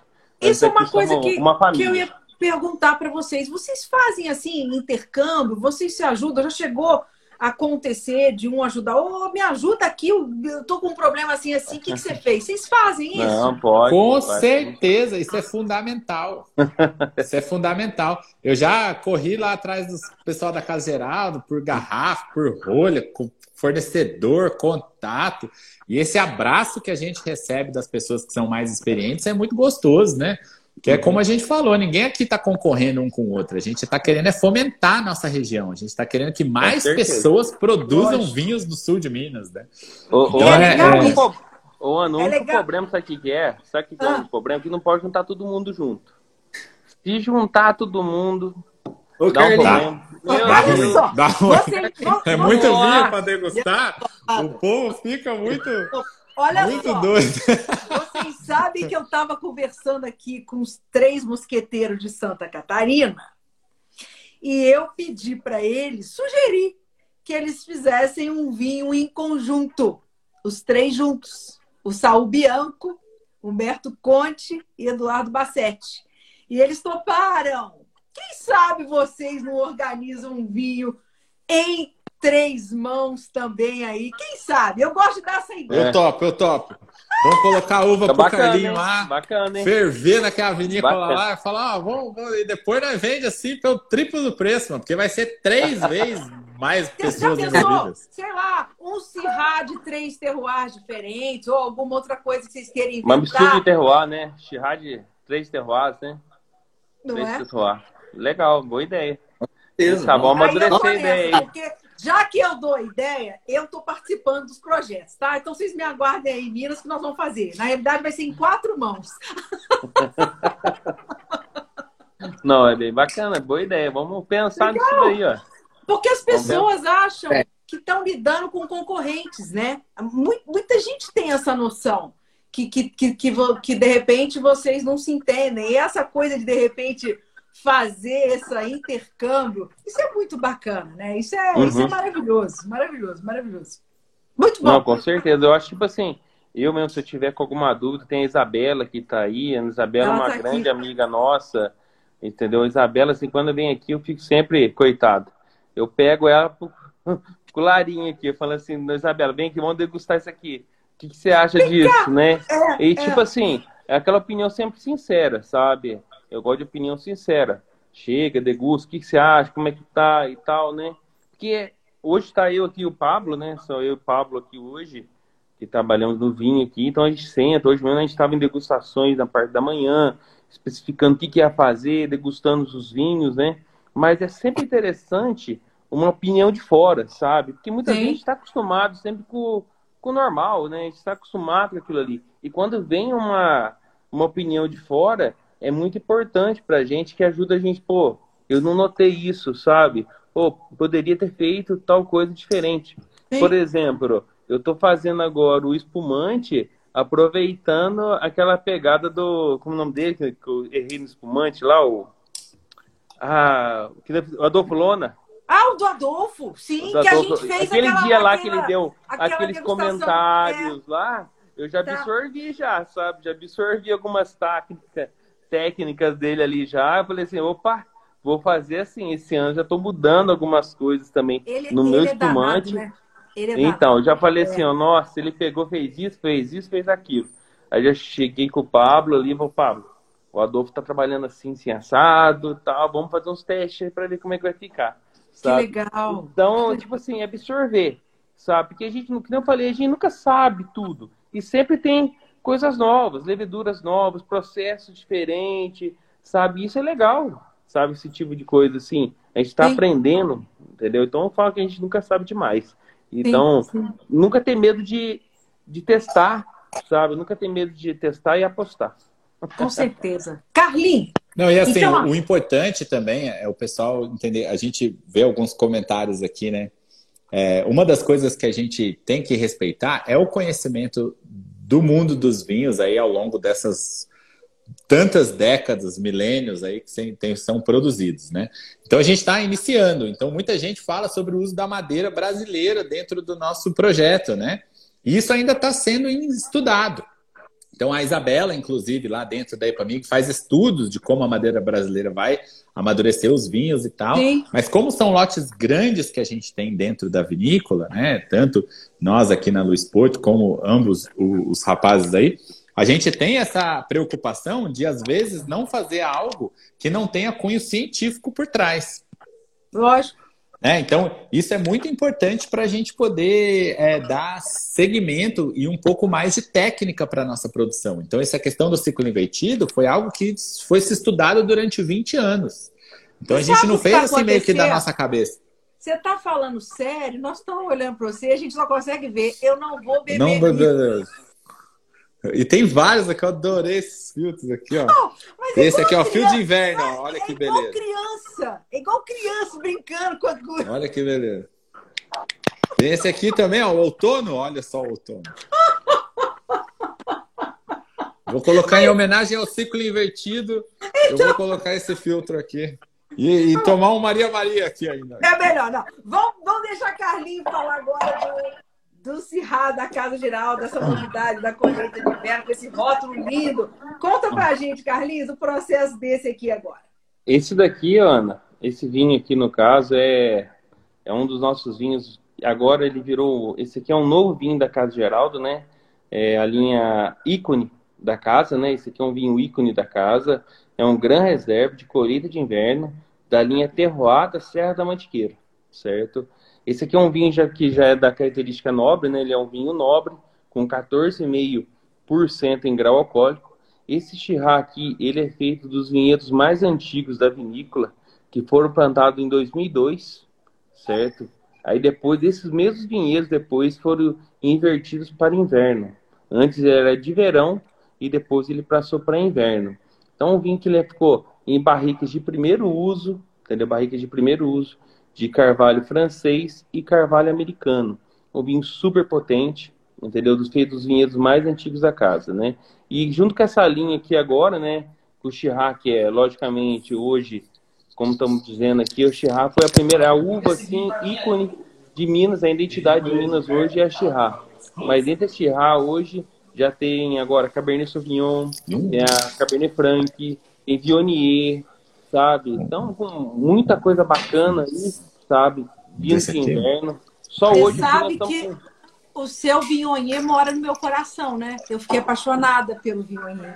Apaixonada. Ah, tá lindo, né? Nossa, tá. a embalagem dele ficou fantástica, né? tá. né? O seu, o seu Viognier tá de cinema, ele é, ele é maravilhoso. Eu sou suspeita, é maravilhoso. maravilhoso. Você pegou ele. Eu peguei ele sem ele. rótulo. Sem rótulo, né? Olha que bonitinho que ele ficou agora. Olha lá! Nossa, que garrafa linda! A garrafa é linda, parece gênio é um gênio, né? Gênio é um gênio. É, uma, um pino de boliche. Essa garrafa é... aqui, ele é, ele é, toda trabalhosa, sabe? É, uma, é um vinho também da linha ícone da casa, sabe? São vinhos, assim, de pequena produção.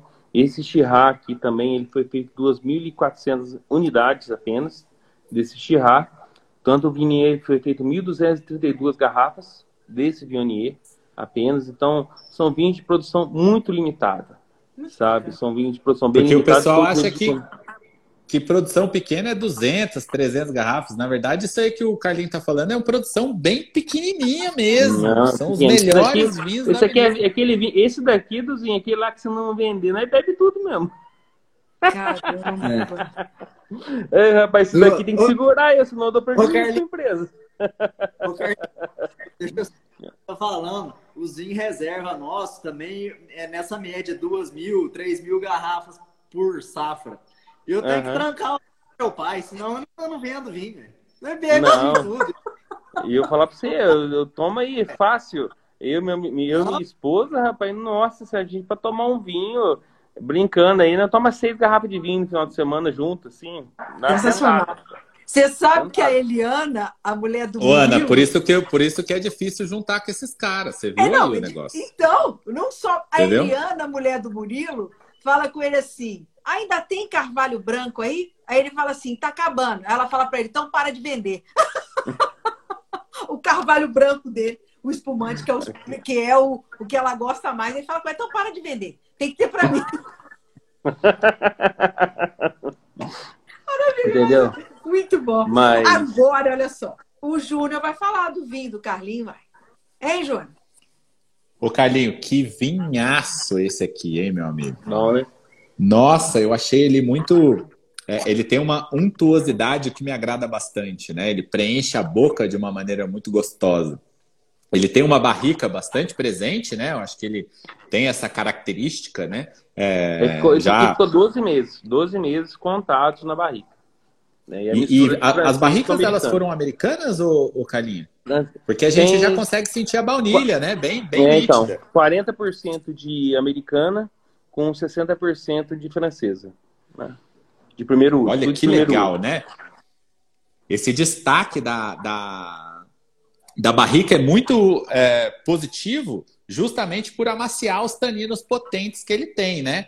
E, e é como a gente falou, a, a acidez mantida dentro do vinho, ela, consegue é, é, dar uma estrutura e um frescor que não deixa ele enjoativo, né? Porque geralmente você deixa um vinho 12 meses no- no- numa barrica de carvalho, ele vira um pirulito de madeira às vezes, né? E não consegue ter aquela onda. Por isso que eu acho que o trabalho do Carlinho foi muito bem executado, né?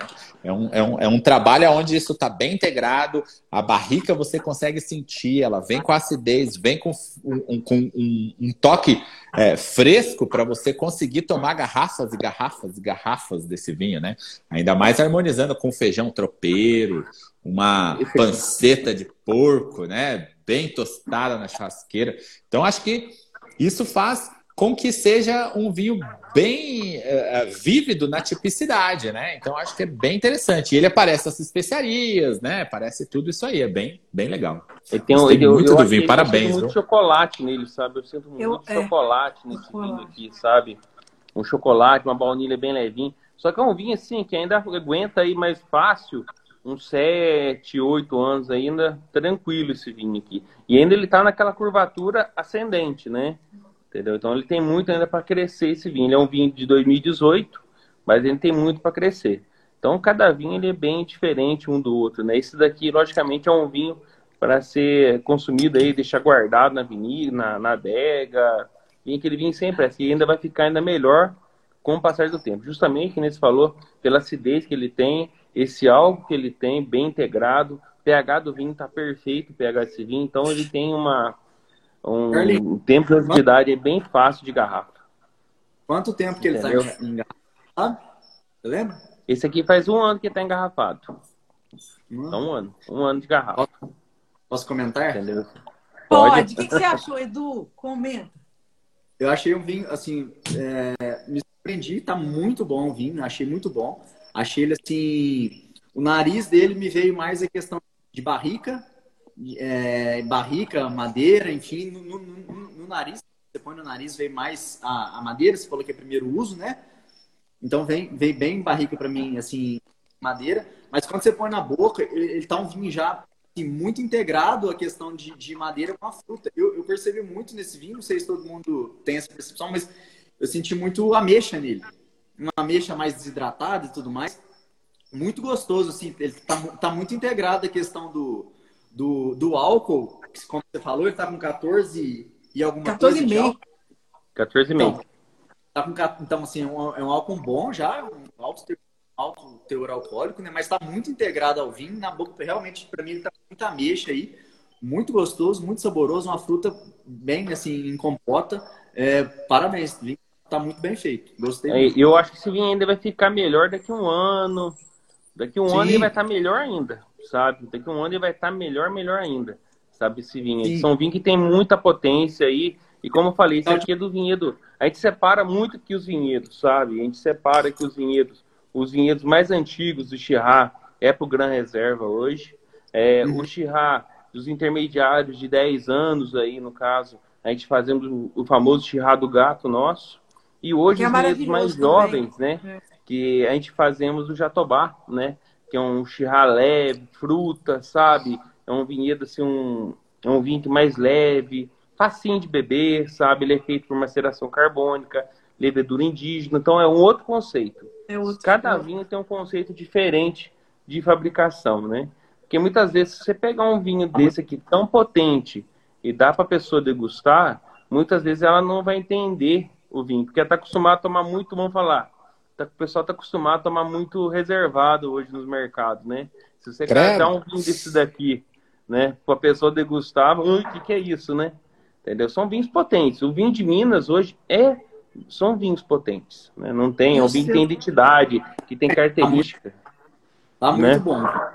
É, o seu vinho aqui ele tem, eu também achei a fruta madura, eu achei um eucalipto bonito ele aqui também.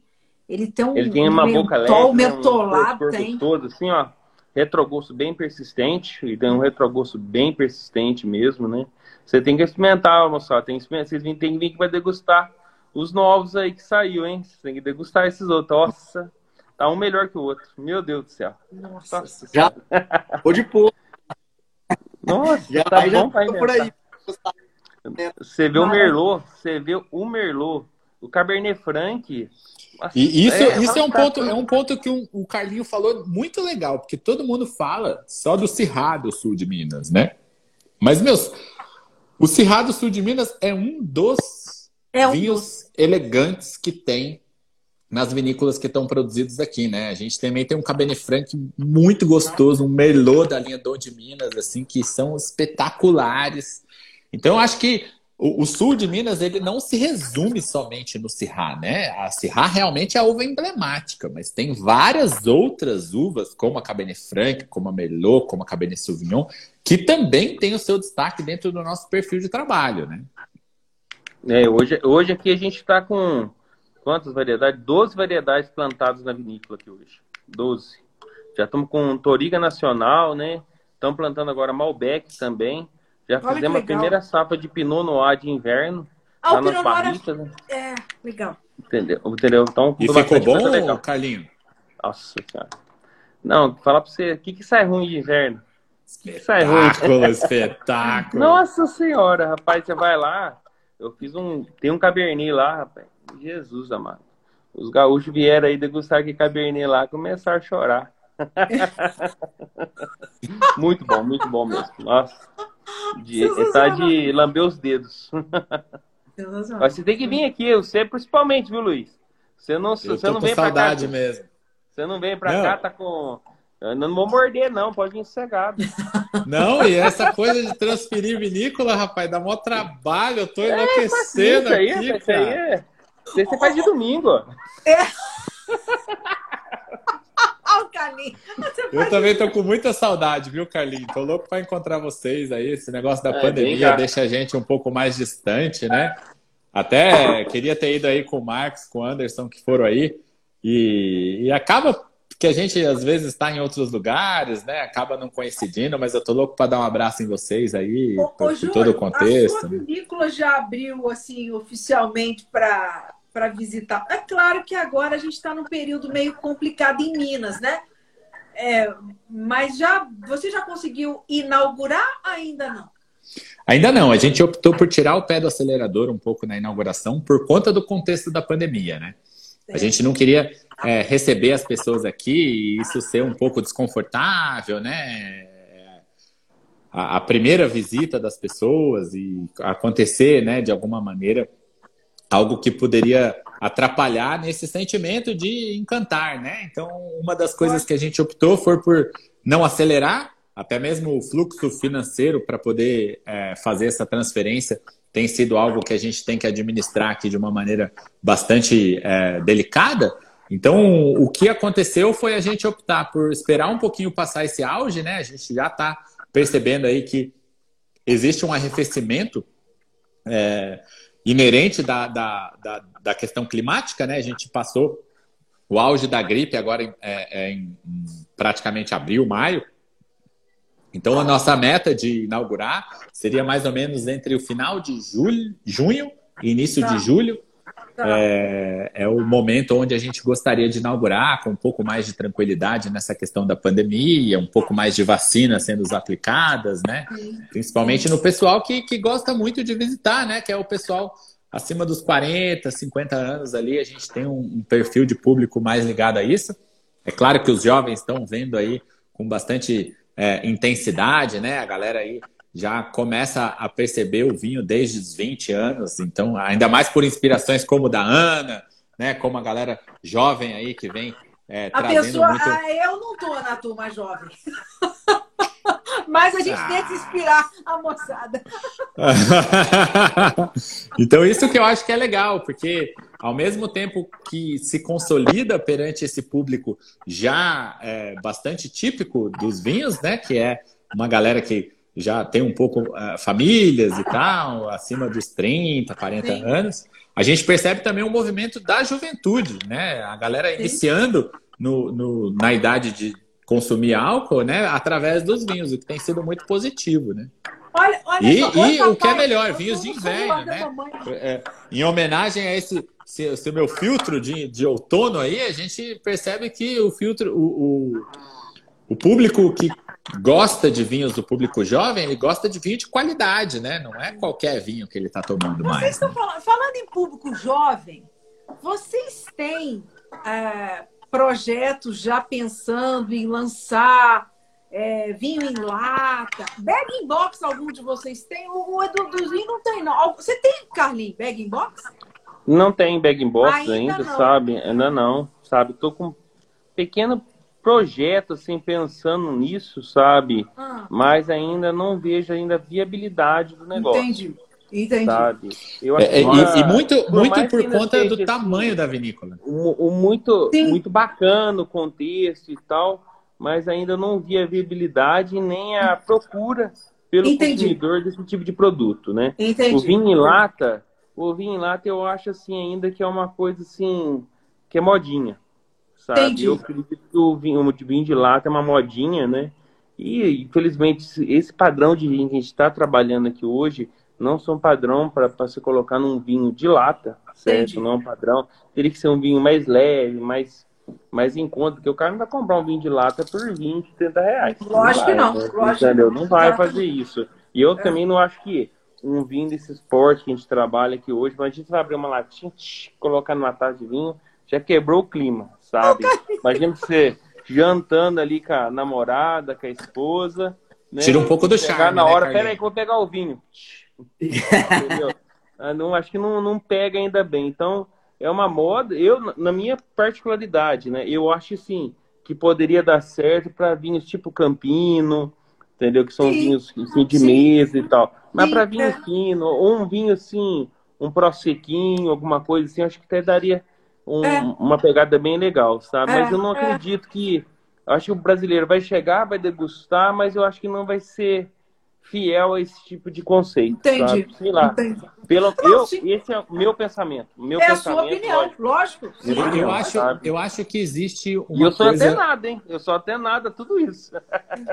eu acho que existe uma questão nas grandes vinícolas, né? Grandes indústrias, né? Nós somos vinícolas familiares. Então, nas grandes indústrias, você sempre tem que ter novidade. É Sim. como as grandes concessionárias de carros, você tem que ter as novidades, né? Sim. Então, o vinho lata vem nessa, nessa questão de poder proporcionar uma novidade, né? Mas em vinícolas menores, de mais conceito, né? A gente costuma ser um pouco mais uh, uh, limitado em termos de tecnologia. Para você, por exemplo, investir num maquinário para poder engarrafar lata é algo realmente muito é, vultuoso, né? Uma quantidade de investimento muito grande. Então, o nível de volume de venda tem que ser muito grande. Então, isso faz com que seja um pouco inviável, né? É, você é. apostar nesse conceito sendo uma vinícola pequenininha.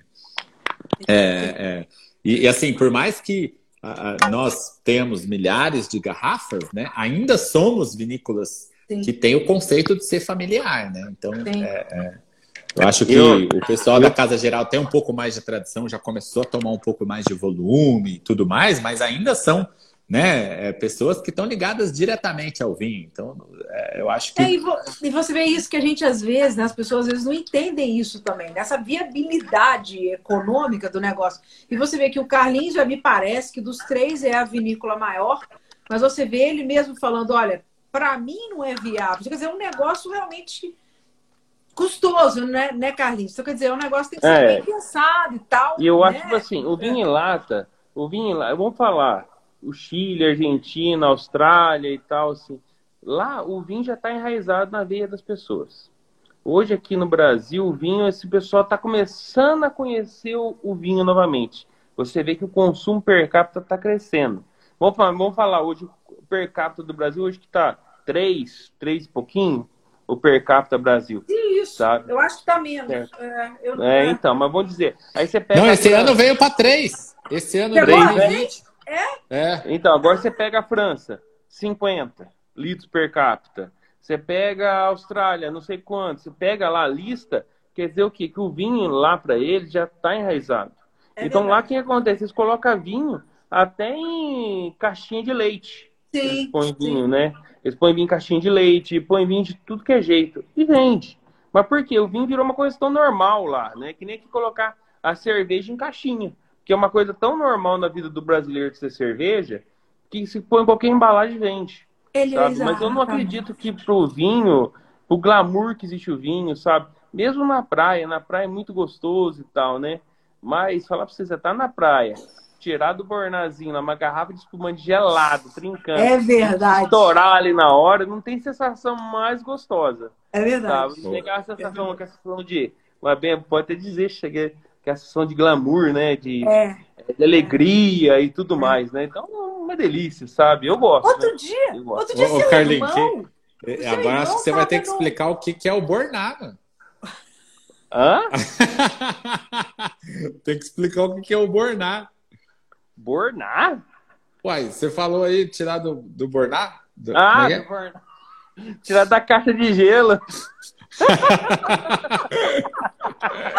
é que a gente é, é meio mineiro mesmo, né? A gente é meio mineiro aqui e vai falando assim, né? Mas é da caixinha de gelo, né? Tirar da caixinha de gelo. O seu, o seu irmão estava justamente outro dia. Fez, ele postou umas fotos bonitas no barco. É, Isso. É, ele estava no glamour, no barco espumante é, da Casa Geraldo. Oh, é, é gostoso. Aquele rapaz, ele é glamouroso. Ele é glamouroso. Não, não. O rapaz, ele penteia o vinhedo e vai passear de barco, entendeu? É. Foi o Luiz, não é, não é Aquele lá é um. é pra você, aquele lá é figura. Entendeu? Aquele não tem jeito, aquele não tem jeito. Entendeu? Mas o espumante eu acho que é isso, sabe? Muito gostoso, assim. Você a questão de estourar, né? De tirar a rolha. Eu não tem um glamour mais gostoso que isso, sabe? É verdade, é verdade, é verdade. Dudu! É o charme, né? É o charme. É. E agora esse maravilhoso, premiado, o Maria Maria, Eva. Conta pra gente um pouco desse e o Júnior e o Carlinho vão dar o pitaco deles. É, eu não sei, esse, eu não sei se, se, todo mundo sabe essa informação, acho que não, mas como a gente estava falando de colaboração aqui no início, no início do, vi, do vídeo, né? Esse vinho Maria Maria, ele foi fabricado na Casa Geraldo. Ah, que legal! O Carlinho que fez esse, assim, a, a Isabela é responsável, né? A Isabela que executou o vinho, mas o Carlinho As... Eu tomei conta dele aqui para Isabela. Você que tomou, ah, que legal, que bacana. Eu tomei conta dele aqui para Isabela. Que legal. Exa exatamente. Entendeu? Mas enfim, é, esse vinho nosso é um pouco diferente dos meninos. Esse vinho a gente não passei ele em barrica, né? É um vinho aí também. É, acho que a Syrah, com certeza, é a nossa principal uva tinta aqui na, na nossa fazenda. Hoje a gente está concentrado com o Syrah e Sauvignon aqui. Eu tô, a gente está buscando futuramente um projeto para novas uvas, mas nós estamos só com essas duas variedades aqui hoje, aqui mesmo. Né? São as uvas que realmente tiveram um destaque maior. E acho que esse vinho nosso, é, ele foi aí, ele recebeu vários prêmios, ele foi, medalha, ele foi premiado no Decanter, ele foi premiado no foi premiado no Guia 10. E assim, o intuito desse vinho nosso, a não passagem dele por, por barrica, primeiro que barrica estava caro, a gente, pouca parte do vinho pa, pa, nosso passa em barrica, mas esse vinho não tem nada de barrica, era realmente estar tá expressando o, a dupla poda, o potencial da uva como ela realmente é. Então, esse, esse vinho para mim Esse, esse vinho, para mim, ele tem muita fruta, é, fruta, fruta vermelha, compota, e ele tem, ele remete também à especiaria da Syrah, realmente. Todos os vinhos aqui mostram que tem a questão da especiaria, da noz moscada, da do. Então, assim, esse é um vinho que a gente fez pensando para expressar a dupla poda, sem barrica, sem nada. Um vinho mais frutado, assim, realmente com consumo fácil.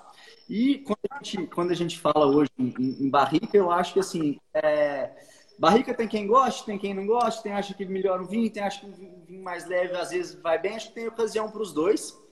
É, e assim, tem espaço para tudo, né? Assim, acho que os prêmios também falam um pouco pelo, pelos nossos vinhos aí. É, barrica que realmente é bom para a gente também um vinho, um bom vinho sem barrica. E ele, e, e, ele vai enganar, porque essa, essa. Deixa os meninos falarem, mas é, o desavisado que não acha que seu, que não sabe que seu vinho não tem barrica, ele pode achar que ele tem. Por conta dessa Sim. carga de especiaria que ele tem, essa estrutura. Impressionante esse vinho, esse seu vinho. Né, Carlinhos? Você está assim. Isso aí. E, é, né, eu achei esse vinho assim, ele, a coloração dele tem... já é de um de uma coloração já mais madura, né? Você vê que ele tem uma coloração mais madura, esse vinho aqui. Né? O aroma dele, eu acho que é muito típico dos chirras de, de Três Corações. O, as uvas de Três Corações tem essa tipicidade, ele tem um pouco desse aroma, é, um terroso, sim, ele tem um terroso ele um pouco, um... né? É. Ele tem um terroso. Três Cara, pontos, isso é característica, sabe, o Duzinho? Eu, por exemplo, eu vejo esse vinho seu aqui, vejo também o do, do Murilo, né? Que eu vinifiquei uma parte do vinho do Murilo aqui também. Eu senti muito essa nota terrosa no, nos terroirs de você. Por isso que eu falo, assim, que são... Os terroirs é uma coisa, assim, muito bacana, assim, de localização, sabe? Localização. Pega Três Corações, tem essa identidade você vai pegar o Lisporto ali, que tem essa identidade também, né? Aqui já tem outra identidade, entendeu? Então aqui eu sinto aqui no vinho nosso aqui um pouquinho mais, uma fruta mais madura, sabe? Ali eu já sinto uma fruta mais, uma especiarias a mais, certo? É. Então cada um tem um estilo bem diferente. De boca eu achei hum. ele com uma acidez bem leve, né? Não tem uma acidez tão marcante quanto, né? Nós não sentimos uma acidez tão marcante. Mas o retrogosto dele é bem, bem persistente, bem leve, bem fácil de beber. Né? Como você disse aí, uma especiaria nele aí. Por exemplo, essa especiaria, como a Ana estava comentando, parece que foi que teve uma passagem por barrica, né, Ana? Parece, não parece? Parece sim, parece sim. Esse, esse tom dele assim até parece engana a dizer que parece que foi passado por barrica e muitas vezes não foi, né? Não, é. Justamente por essa especiaria bem marcada. Né? Sim. Um vinho muito gostoso, muito fácil de beber. Gostei demais, muito bom também. Parabéns aí. E eu Parabéns, concordo, com Car... eu concordo muito com o Carlinhos nessa nota.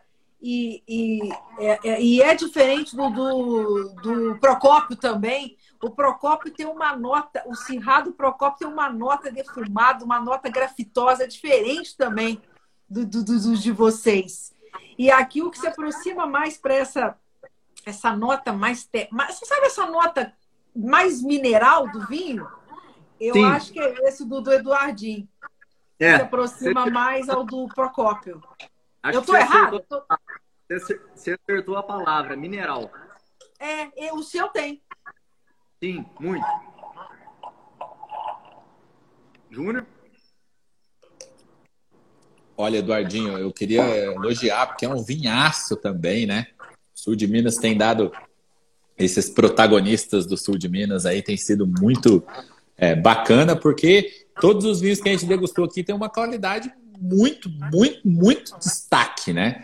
É, e o, o que vocês falaram sobre as notas de defumado, eu percebo que já não é mais aquela nota vinda da barrica.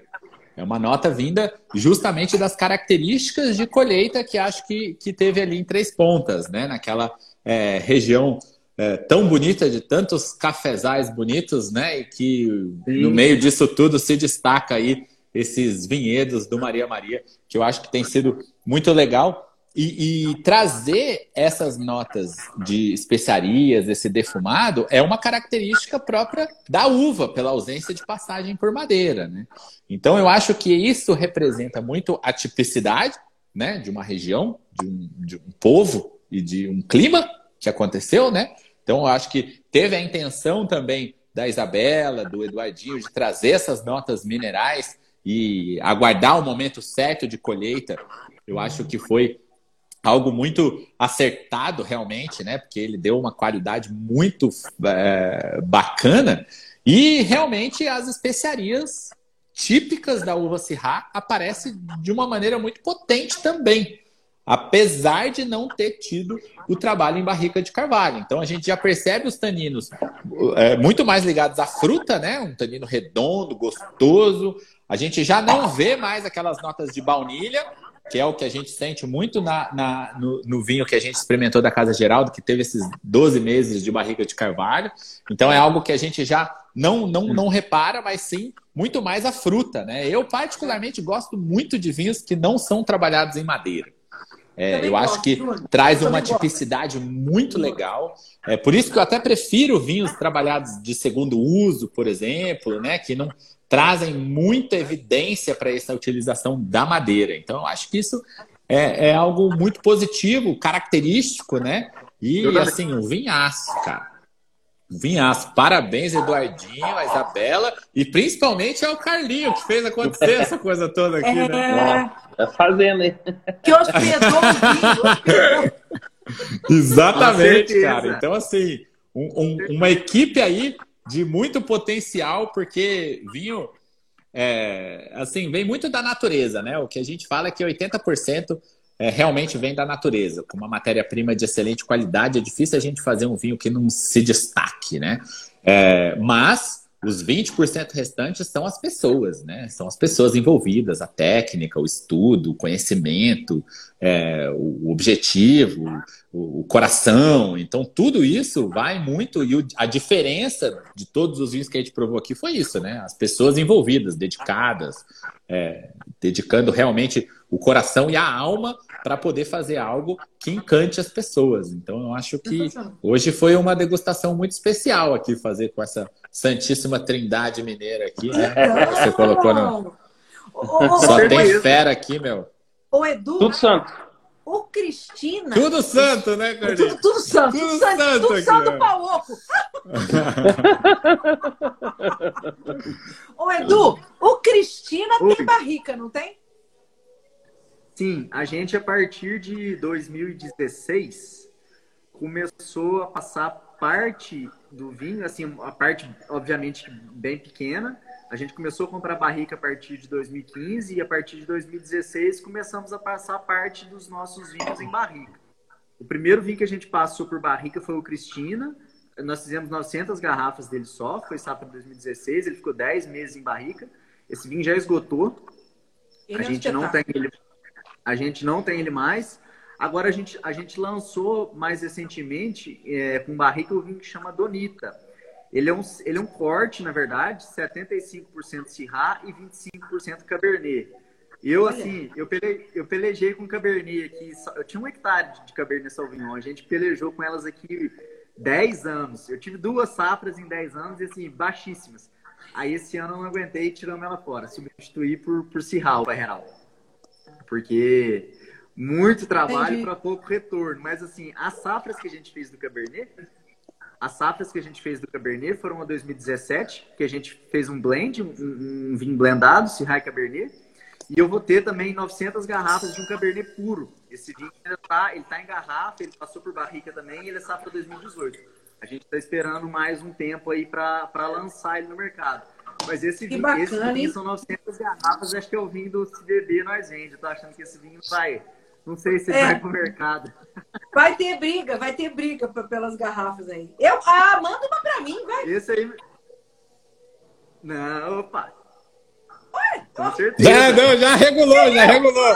Já regulou aí, ó. Falou, não, não, não vou dar pra ninguém, não. Não pra não, não, aqui. não,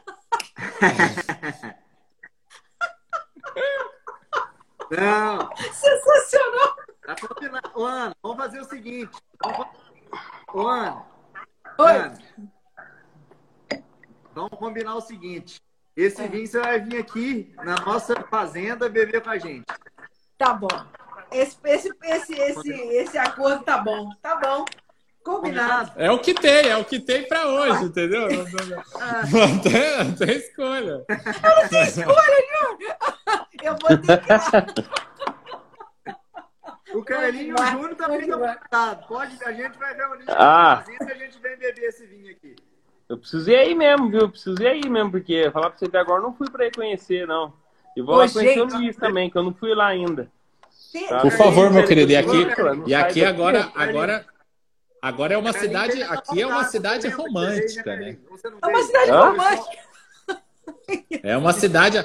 Aqui Tiradentes agora você dá pra vir com a patroa aí pra fazer uma uma cena Mais um boa filho, aí com a patroa, um entendeu? filho. É, já dá uma desenrolada aí, entendeu? Só o Dedé e o Michel, Carlinhos? Então, eu não consigo sair daqui. Alguém tem que trabalhar nessa tem que vinícola. Alguém tem que Alguém trabalhar, meu. Tá pensando Se que... todo mundo, se todo mundo só se divertir, como é que vai ficar Não, o, Ca- o Carlinhos está para fazer uma, uma visita aqui de fora, né, Carlinhos? Já faz não um consigo tempo, nem ir né? aí, Ana. É? Você não, Não consigo sair. ir, né? É. Mas eu vou, vou. Mas é vou que a mulher não deixa, aí. viu? Não, Ah, Vou- não, mas a Samara é que a mulher não também. deixa. não, mas Não, vai, ela vai junto, problema, ela vai junto. Ela falou que tá- ela ia vir até na live aqui comigo hoje.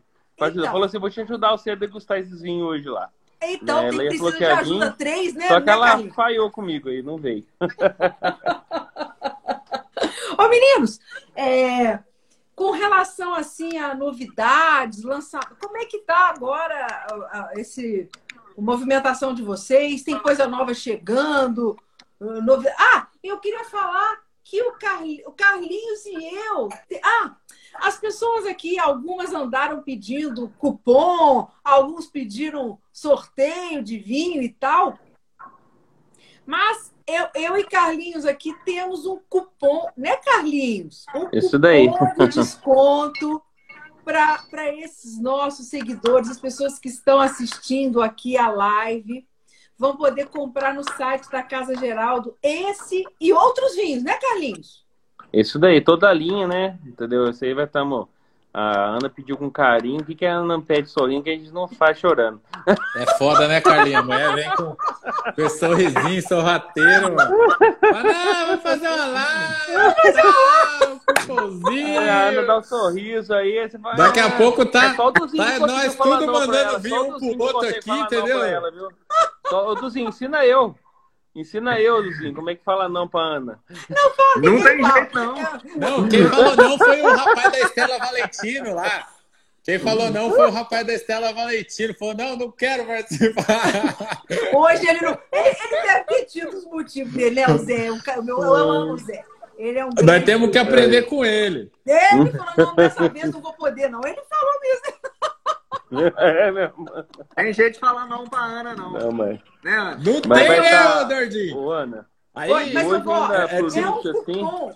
É que eu não consegui escrever aqui um cupom de 10% de desconto para as pessoas fazerem as compras no, no site da Casa Geraldo. Eu vou deixar escrito no meu story, porque é live tracinho Davinha Alvinho, under, a Davinha underline Alvinho é o cupom. Eu vou deixar escrito, né, Carlinhos? Você escreve Isso também? Aí. Uhum. E hoje, Ana, por incrível que pareça, justo hoje está entrando todo o vinho da linha, dos vinhos novos da casa, né? Toda a linha nova da casa, todos os lançamentos é, da linha colheita, hoje que está sendo disponibilizado para o mercado. Certo? Saiu que hoje. Que legal! Saiu hoje todos os vinhos novos da casa, sabe? Então, é uma alegria Hoje- muito grande. É, é, são- quais são os colheita? Quais são os outros é, colheita de inverno? Além Nós temos além- hoje. E todos esses, lembrando, André, que todos esses vinhos são 100% varietais. Não tem corte, não tem nada no meio, sabe? Esse aí é um 100% Chirá. Temos o Viognier, que é um, um ícone nosso esse aqui, né? Que é lindo, apenas é. poucas unidades. Esse aqui é um Viognier de três safras. Esse aqui é safra 18, 19 e 20 numa garrafa só. A safra 18, 19 ficaram 15 meses em barrica. Mas por que 600 litros? Porque foi o que o vinhedo produziu. todo vinhedo em 2018 produziu 600 litros de vinho. E todo vinhedo de 2019 também produziu 600 litros de vinho, né? E o vinho ficou 15 meses na barrica. Quando ele ficou nesse tempo de barrica, ele ficou muito macio. O vinho ficou até doce na barrica. É uma barrica sem corte, sem, sem toste. É uma barrica de Perle Blanche. É uma barrica específica para vinhos brancos. E depois de tudo isso aí, nós tiramos o vinho da barriga depois de 15 meses e passamos uma parte dele, pegamos mais 600 litros da safra de 2020 e fizemos um corte com 18 e 19. Então temos três safras numa garrafa de vinho. Então um vinho super especial, fantástico, vale a pena cada, não, vale cada centavo esse vinho, sabe? É uma coisa assim totalmente única, entendeu esse vinho. E agora os outros que saiu agora é o Cabernet Sauvignon da linha colheita, também 12 meses de barrica carvalho francês. O primeiro Merlot nosso aqui de inverno e o primeiro Cabernet Franc de inverno também. Vinhos espetaculares, conforme o seu Arthur lá da ABS É, apaixonou na Cabernet Franc.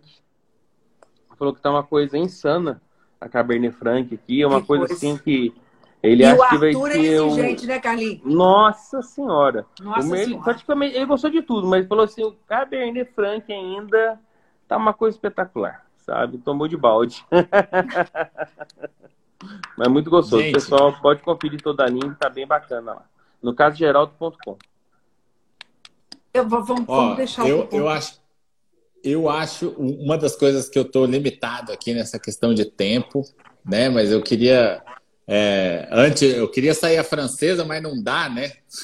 A gente vai acabar saindo aqui, mas é, não vai dar para sair a francesa aí. Não, e uma das então, coisas que eu queria fala, pode falar, pode falar, pode falar. é, é, também oferecer né, o cupom de desconto aí que você é, falou, a gente também está aplicando, né?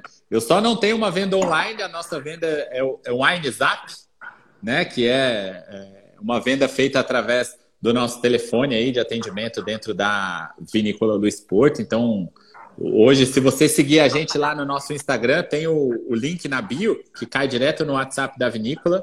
Então você pode colocar lá da vinho ao vinho 21. Não é só falar para a menina lá fazer é, o atendimento e mostrar o cupom que vai ganhar 10% de desconto também. Então fiquem à vontade para poder entrar em contato, curtam a nossa página, né? É justamente Davinha- essa que eu tô Da vinha ao vinho, tudo junto, 21, é isso? 21 É isso? exatamente, exatamente. Tá, tá.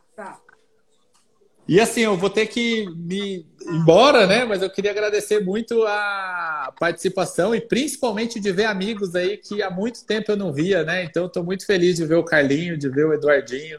É, essa pandemia deixou a gente um pouco mais distante, mas com certeza dentro dos corações a gente está bem pertinho, porque esse terroir mineiro aqui é muito especial e a gente vai conseguir fazer história aí é, nesse Opa, mundo que está com começando. certeza aí. Com, com certeza.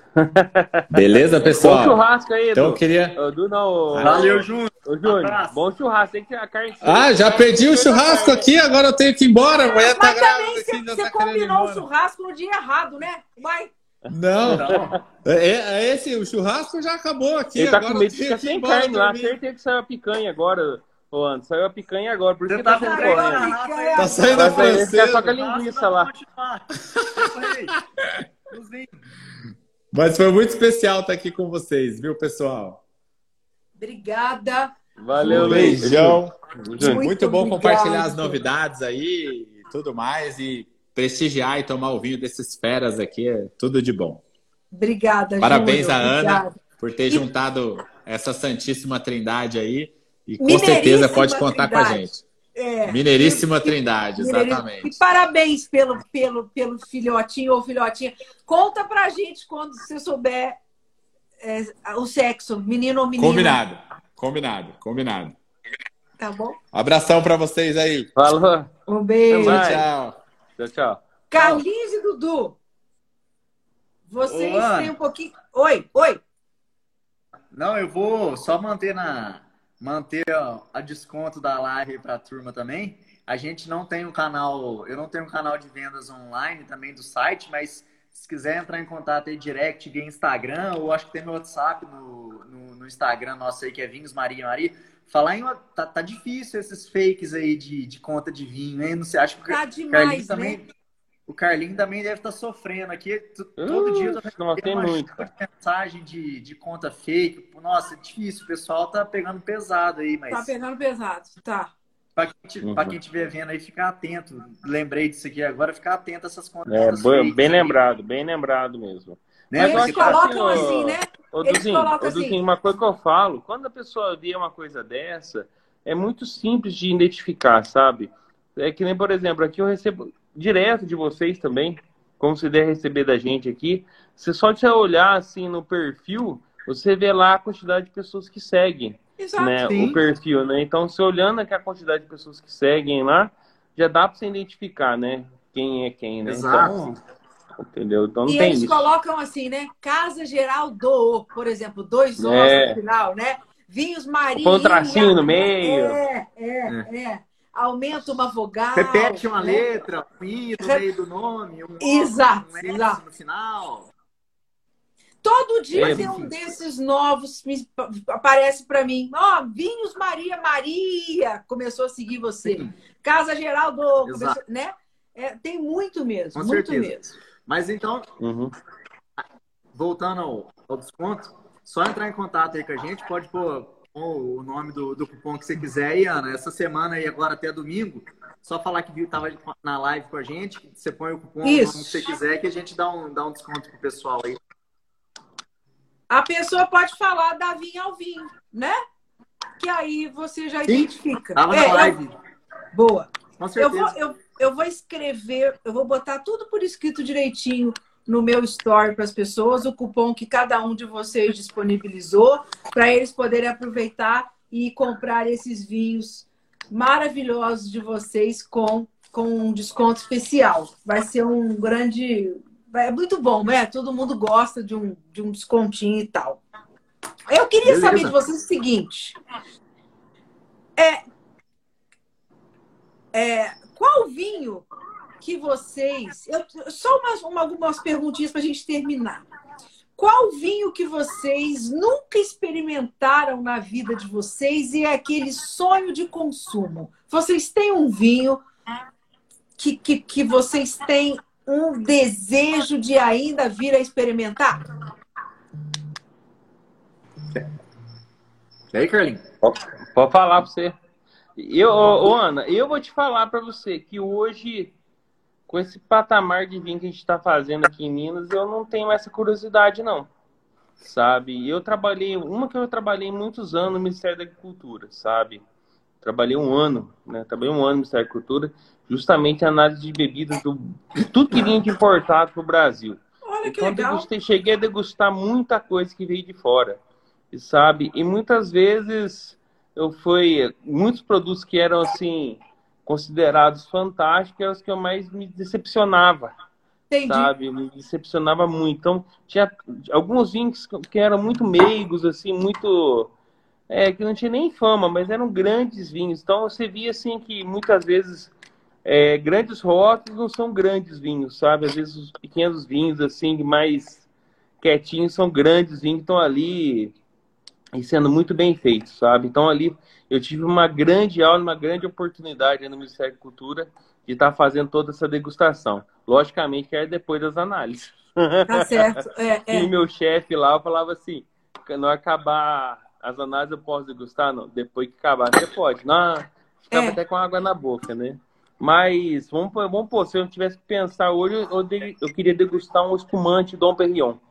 Legal. Sabe? Eu queria degustar um espumante desse e ver como é que ele é, assim, sabe? Ou se não, aqueles vinhos lá que o pessoal fala de 15 mil reais e tal, assim, para ver se é tudo isso mesmo, sabe? Isso aí não, não tive a condições de degustar. Eu queria, não, não uma garrafa, eu queria só degustar, uma, uma só para ver. né? É, sim. é só para ver se é tudo isso mesmo, sabe?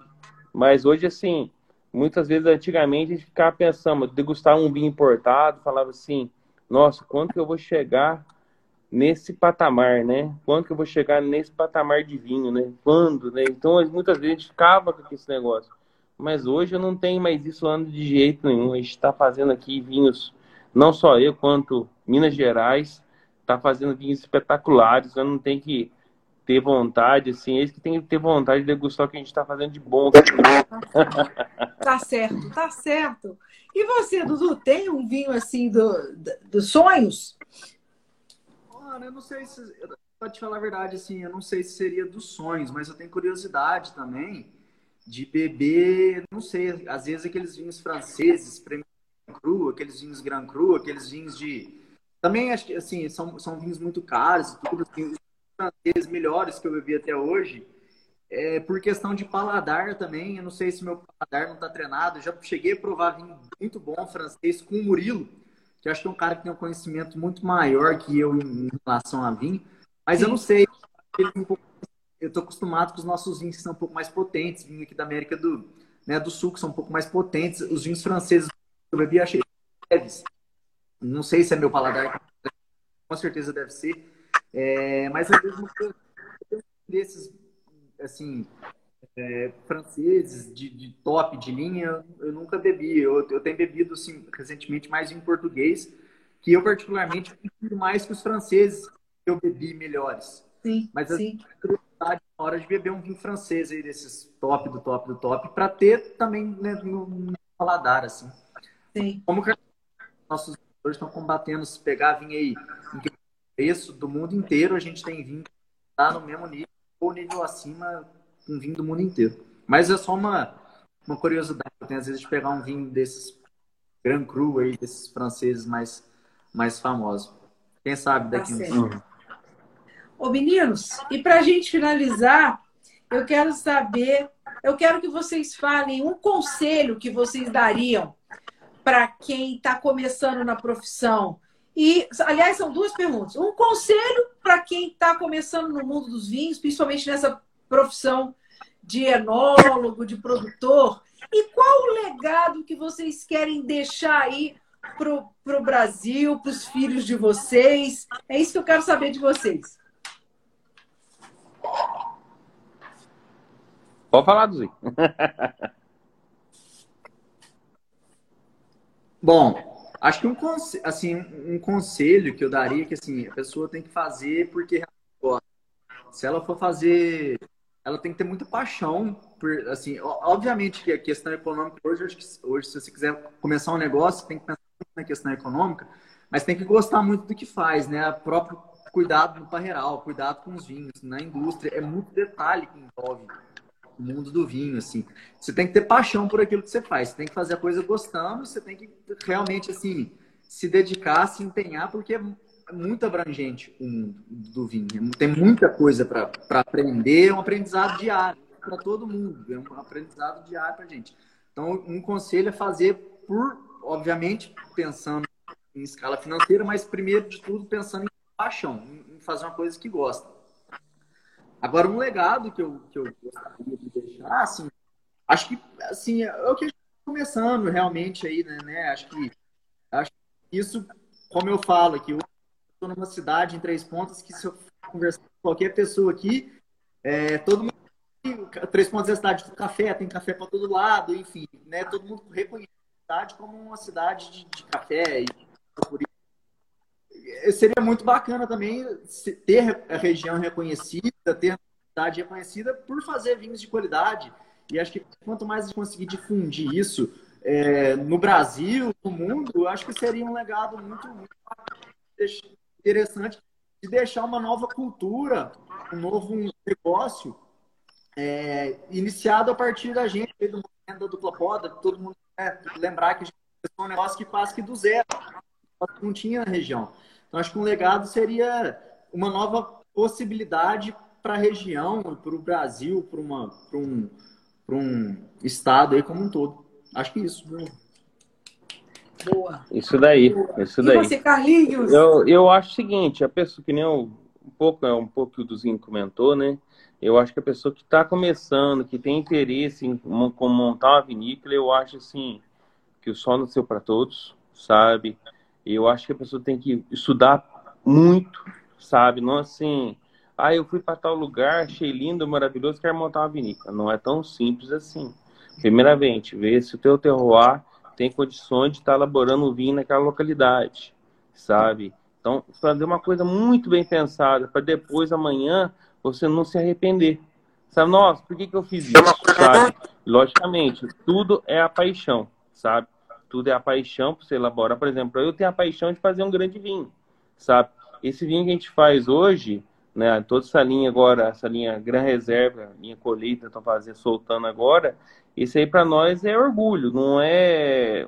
Não pensamos assim na parte financeira, lógico, financeiro é tudo também, mas não é tudo, sabe? É Sim. É mais assim, aquele, aquela satisfação pessoal de falar assim, pô, consegui chegar onde eu queria, sabe? De estar tá elaborando um grande vinho. Não é fácil montar uma vinícola, a Isabela tá aí, ela sabe perfeitamente das dificuldades, quanto dos vinhos, sabe?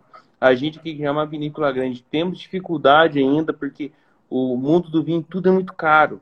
Hoje, para falar em uma barrica, hoje, tá na faixa de 6 a 10 mil reais uma barrica, para 225 litros. Você usa três vezes, entendeu? Então é tudo muito caro. Fora bombas, tanques, processo, tudo. Tudo é muito caro no mundo do vinho, sabe? Então não é fácil, sabe? Eu falo verdade mesmo, sabe? Não, não é fácil. A pessoa chega aqui, eu sou bem sincero em falar todo o processo como é que é, sabe? Então, quer fazer, faça, faça com paixão, sabe? Faça com paixão. Então aí, se, por exemplo, vou estar colocando coração ali dentro, certo? Então já é, já é outros 500, né?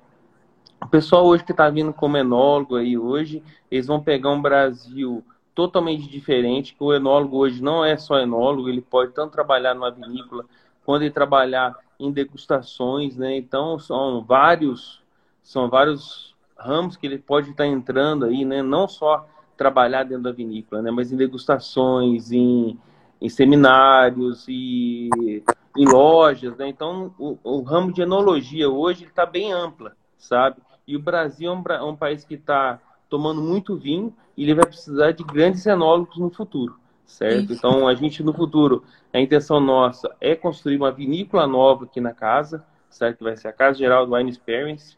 A intenção dessa vinícola depois é estar tá ajudando as pequenas vinícolas a começarem, esse é o projeto nosso, de pegar as pequenas vinícolas, pessoal que tem interesse de estar tá plantando a uva e estar tá fazendo seu vinho. Plantar uva ainda é fácil, fácil entre aspas, né? Mas fazer o vinho, vinificar e colocar na garrafa já é outro processo e é bem mais caro, certo? É bem mais caro.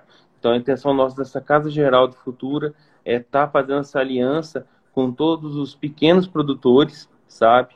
E estar tá elaborando vinho para todos aqui dentro da casa é uma ideia e vão precisar também de mais gente aí para ajudar a gente. É, caso geral do Wine Experience, nada. Vem provar bom da Caso Geraldo.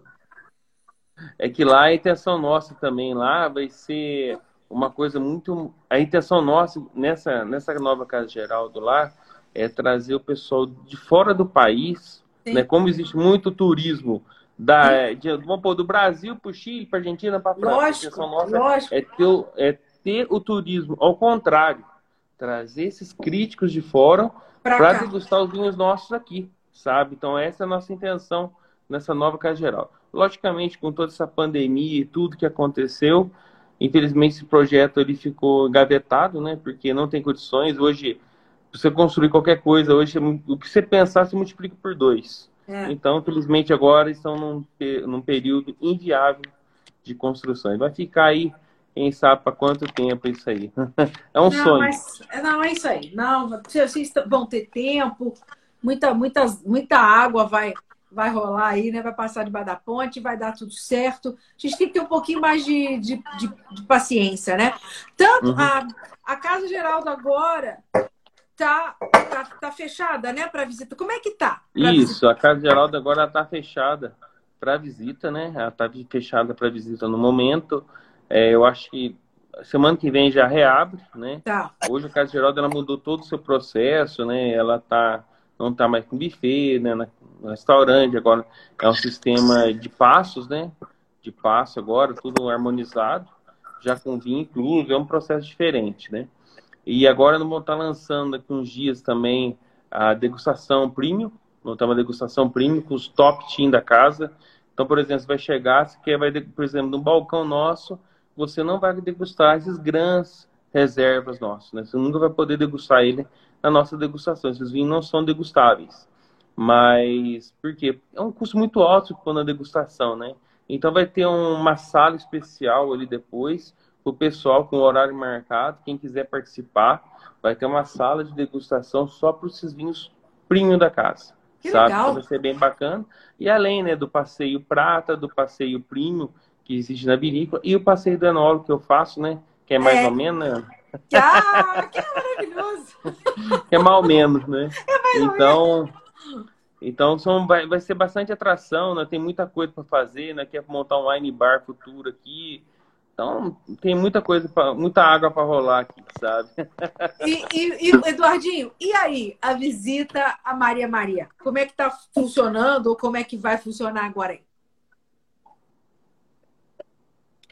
Ô, então, Ana, a gente tava, tava engatinhando para começar a visita aqui e tudo mais, né?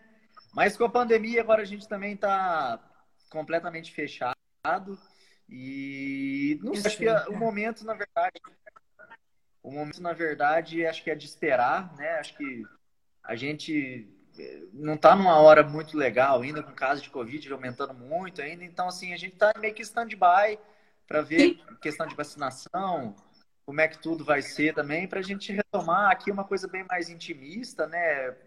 Pou- pouca gente. E- É, estilo estilo aquilo, aquele que a gente fez no, no Cavalo Branco, né? Sim, é bem parecido com aquilo lá. Mas então a gente por enquanto está realmente esperando aí, né? Vamos, eu acho que acho que a primeira preocupação nesse momento é com a saúde de todo mundo. E vamos ver, tomara que até né, meio do ano, final do ano, a situação melhore e a gente possa estar recebendo o pessoal para estar mostrando, mostrando loco como é que é o processo, né? E tudo mais. Mas por enquanto, mais pé no, no freio aí. Com certeza. E, e as pessoas é, têm, vão ter que ter um pouquinho de paciência para depois poderem ter essa experiência de encontrar né, com vocês pessoalmente. No seu caso, né, Dudu, encontrar seu pai, né? Quando ele conta, ele até se emociona, né? Um negócio sensacional. Carlinhos com aquela, com aquela, com aquela estrutura, aquela alegria, cada hora que você para, é, é, né, né, Carlinhos? É, é, é uma, aquela, aquela festa, É aquela uma palhaçada, né? É maravilhoso, né? Então, quer dizer, a gente, você. é o que eu, eu, eu sou muito fã, eu sou muito, muito fã do trabalho de vocês, de tudo que vocês fazem, então recomendo para todo mundo tanto experimentar, provar os vinhos, quanto fazer essa visita pessoalmente para vocês, que é insubstituível e é uma experiência é, marcante, irretocável e insubstituível, né? Tem que ir, tem que ver de perto, né? Para entender essa magia toda do vinho mineiro, né, meninos?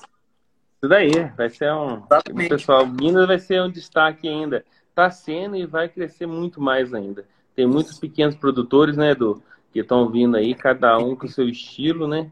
E eu acho que isso só, só tem a somar, fazendo assim, vai engrandecer ainda mais e fazer um circuito é, turístico aqui, enológico, em Minas, sabe? Sim. Como você vai na Argentina, você vai fazer um tour enológico lá, né, pelas vinícolas. A intenção nossa no futuro aqui é ter esse tour, a pessoa vai chegar, não vai vir só para mim na minha vinícola. Ele vai no Edu, vai no Júnior, vai para todos, né? Você vai vir aqui só para conhecer uma vinícola. A intenção não. é que ela conheça todos, né? E uma pessoa que vem de fora ainda, como uma pessoa vem de fora para cá para conhecer três, quatro vinícolas? Não, ó, tem que ter várias vinícolas. Aqui tem que Lógico. um polo vitícola, é. como o Edu comentou, sabe? Se você pegar, chega em Três Corações, muitas vezes pessoas te perguntar de Três Corações, ele nem vai saber que planta uva lá. É, é ou não é, Edu? Se o cara falar lá, ah, tem uva aqui, tem vinho? Ah, não sei não, não sei. É? Entendeu? É? Acontece isso, entendeu? Verdade. Acontece. Entendeu? Acho que Exato. Minas vai ser reconhecida ainda, né? E estou com uma associação que está começando aí, futuramente vamos ter uma DO, né? Vai ter uma DO, então é, é. Vida longa ao vinho mineiro. Saúde, vida longa ao vinho mineiro. Isso daí. Saúde, meninos. Ó, Olha, um pouco que prazer, aqui, peraí, vamos tomar um, colocar uma golinha que eu não abrindo. prazer imenso, prazer imenso. Eu não, não tenho como agradecer vocês uh, pela, por esse carinho, a disponibilidade essa amizade, né? Vocês são maravilhosos, muito obrigada. Obrigada pela, pela, pela presença. Prazer é nosso, Ana. Prazer é muito é nosso. Obrigada. Muito obrigada. Com certeza. Eu queria também, Ana, é, agradecer muito aí, né, a você. Acho que sempre um prazer a gente estar tá podendo trocar informação e podendo esclarecer também para o consumidor, às vezes, ensinar um pouco mais. Acho que o, o mais importante disso aqui que a gente fez hoje, mostrar para o pessoal que que a gente, na verdade, a gente é muito unido. A gente unido. Tá associação junto. Sim, exato. O pessoal, às vezes, é um é concorrente do outro e tal. Não, não tem nada disso. Igual eu falei no começo. Cada um tem a sua, cada um tem a sua, é um, é um vinho, cada um, assim, tem mercado para todo mundo. Então, mostrar que, assim, a gente está aqui para falar em nome de Minas e falar em nome de uma associação de vinho de inverno. É, a gente está junto, a gente está unido e o crescimento de um é o crescimento de todo mundo. É verdade. É verdade. É o crescimento do setor. Isso aí, todo mundo claro. cresce junto. Claro, e eu então, queria. Então, assim, eu, mais uma vez, eu só. Mais uma vez, é só agradecer aí todo mundo que participou, tudo. Agradecer o Carlinhos, agradecer o Júnior, que teve que sair um pouco mais cedo. Agradecer você, você, né, Ana, principalmente, por, por, por, por proporcionar isso pra gente. E dizer que a gente está aí por que precisar, que não, não é fácil, o caminho não é fácil, é árduo, é muito trabalho, é muito sacrifício por parte de todo mundo que está envolvido. E acho que, do mesmo jeito que eu falo aqui, acho que o Carlinho fala também, aqui estou falando de Maria Maria, mas não sou eu, tem toda uma família envolvida no processo, tem muita gente trabalhando, é, é muita gente envolvida para tentar fazer um vinho bom para o pessoal e fazer coisa com qualidade. Acho que é isso que a gente está tá preocupado, todo mundo preocupado em fazer vinho de qualidade. E queria deixar em, em meu nome aqui, em nome do Maria Maria, um muito obrigado aí eh, pela, pelo convite. Foi, foi um prazer estar aqui. Isso daí, moçada. Olha, agradecer o público que esteve aqui com a gente. Tem gente aqui que tenho certeza que está aqui desde o início. Agradeço muito, gente. A gente viu aqui, a gente consegue ler as mensagens que vocês escrevem. Às vezes a gente não consegue comentar todas, mas os meninos viram todos. A gente agradece o carinho, essa participação de vocês aqui o tempo todo. Muito obrigada, viu? A, a, Be a já vou dar um spoiler que a Isabela Peregrino em breve vai estar conversando aqui comigo. vai ter surpresa. É, figuraça, tem. Tem, tem, tem. O, Muri, o, Murilo é o, nosso, o Murilo é o nosso pai do vinho de inverno. A é, Isabela é a nossa mamãe. O Murilo tá é que cuide de nós tudo. É, o Murilo tá desviando de mim. Murilo tá desviando de mim, ó, faz tempo. Ô, Esse ainda ô, vai, Ana, ele vem. Ô, Ana, ele vem. Você não tem noção que mulher brava que é essa daí. Né, Du? Pensa uma mulher brava. Jesus. Nossa Senhora. Ela é brava, Jesus. Ela é brava, ela é brava. Ela é vai. brava. Ela tem cara de boazinha, mas ela é brava, né, né, né Ela só tem cara de boazinha, só. Só tem cara de boazinha. Então, a Bela em breve vai estar por aqui. Vamos ter uma surpresa aí em maio com a presença dela. E Murilo ainda vem aqui também. Ele está me devendo uma, um papo aqui comigo, mas ele vai aparecer. Obrigada. Oh, gente, e eu vou deixar no meu stories. Uh, e os meninos, oh, gente, publiquem também para o pessoal os, os, os, cupons de desconto que vocês disponibilizaram. Você coloca vou, aí, Ana. Vou colocar e vocês repostam, né? Você põe aí na reposta. Tá, tá para o pessoal comprar com desconto aí nas próximas 48 horas aí para aproveitar esse desconto, esse, esse carinho, essa gentileza de vocês. Muito obrigada, tá? Ah, ela falou, uhum. é uma fama que segue lá. ah, a gente... pessoal de as Isabelas de Juiz de Fora, a, outra, a, a nossa amiga Isabela também, uma outra amiga, está falando que é charada da Bela Peregrino. Gente, então, muito obrigada. Esse papo vai estar tá no, no, no podcast da Vinha ao Vinho também, e vai ficar disponível aqui no, no, no, no feed para quem perdeu, para quem quiser rever esse, esse encontro maravilhoso, a mineiríssima Trindade do Vinho. Muito obrigada, viu, gente? Obrigado, Ciano. Obrigada. Saúde, saúde aí. Gente. Abraço boa a todos noite, aí, gente. Fique com Deus aí. Amém. Um beijo. Beijo, gente. Até, pra, até a próxima. Obrigada. Abraço. Abraço. Tchau, tchau.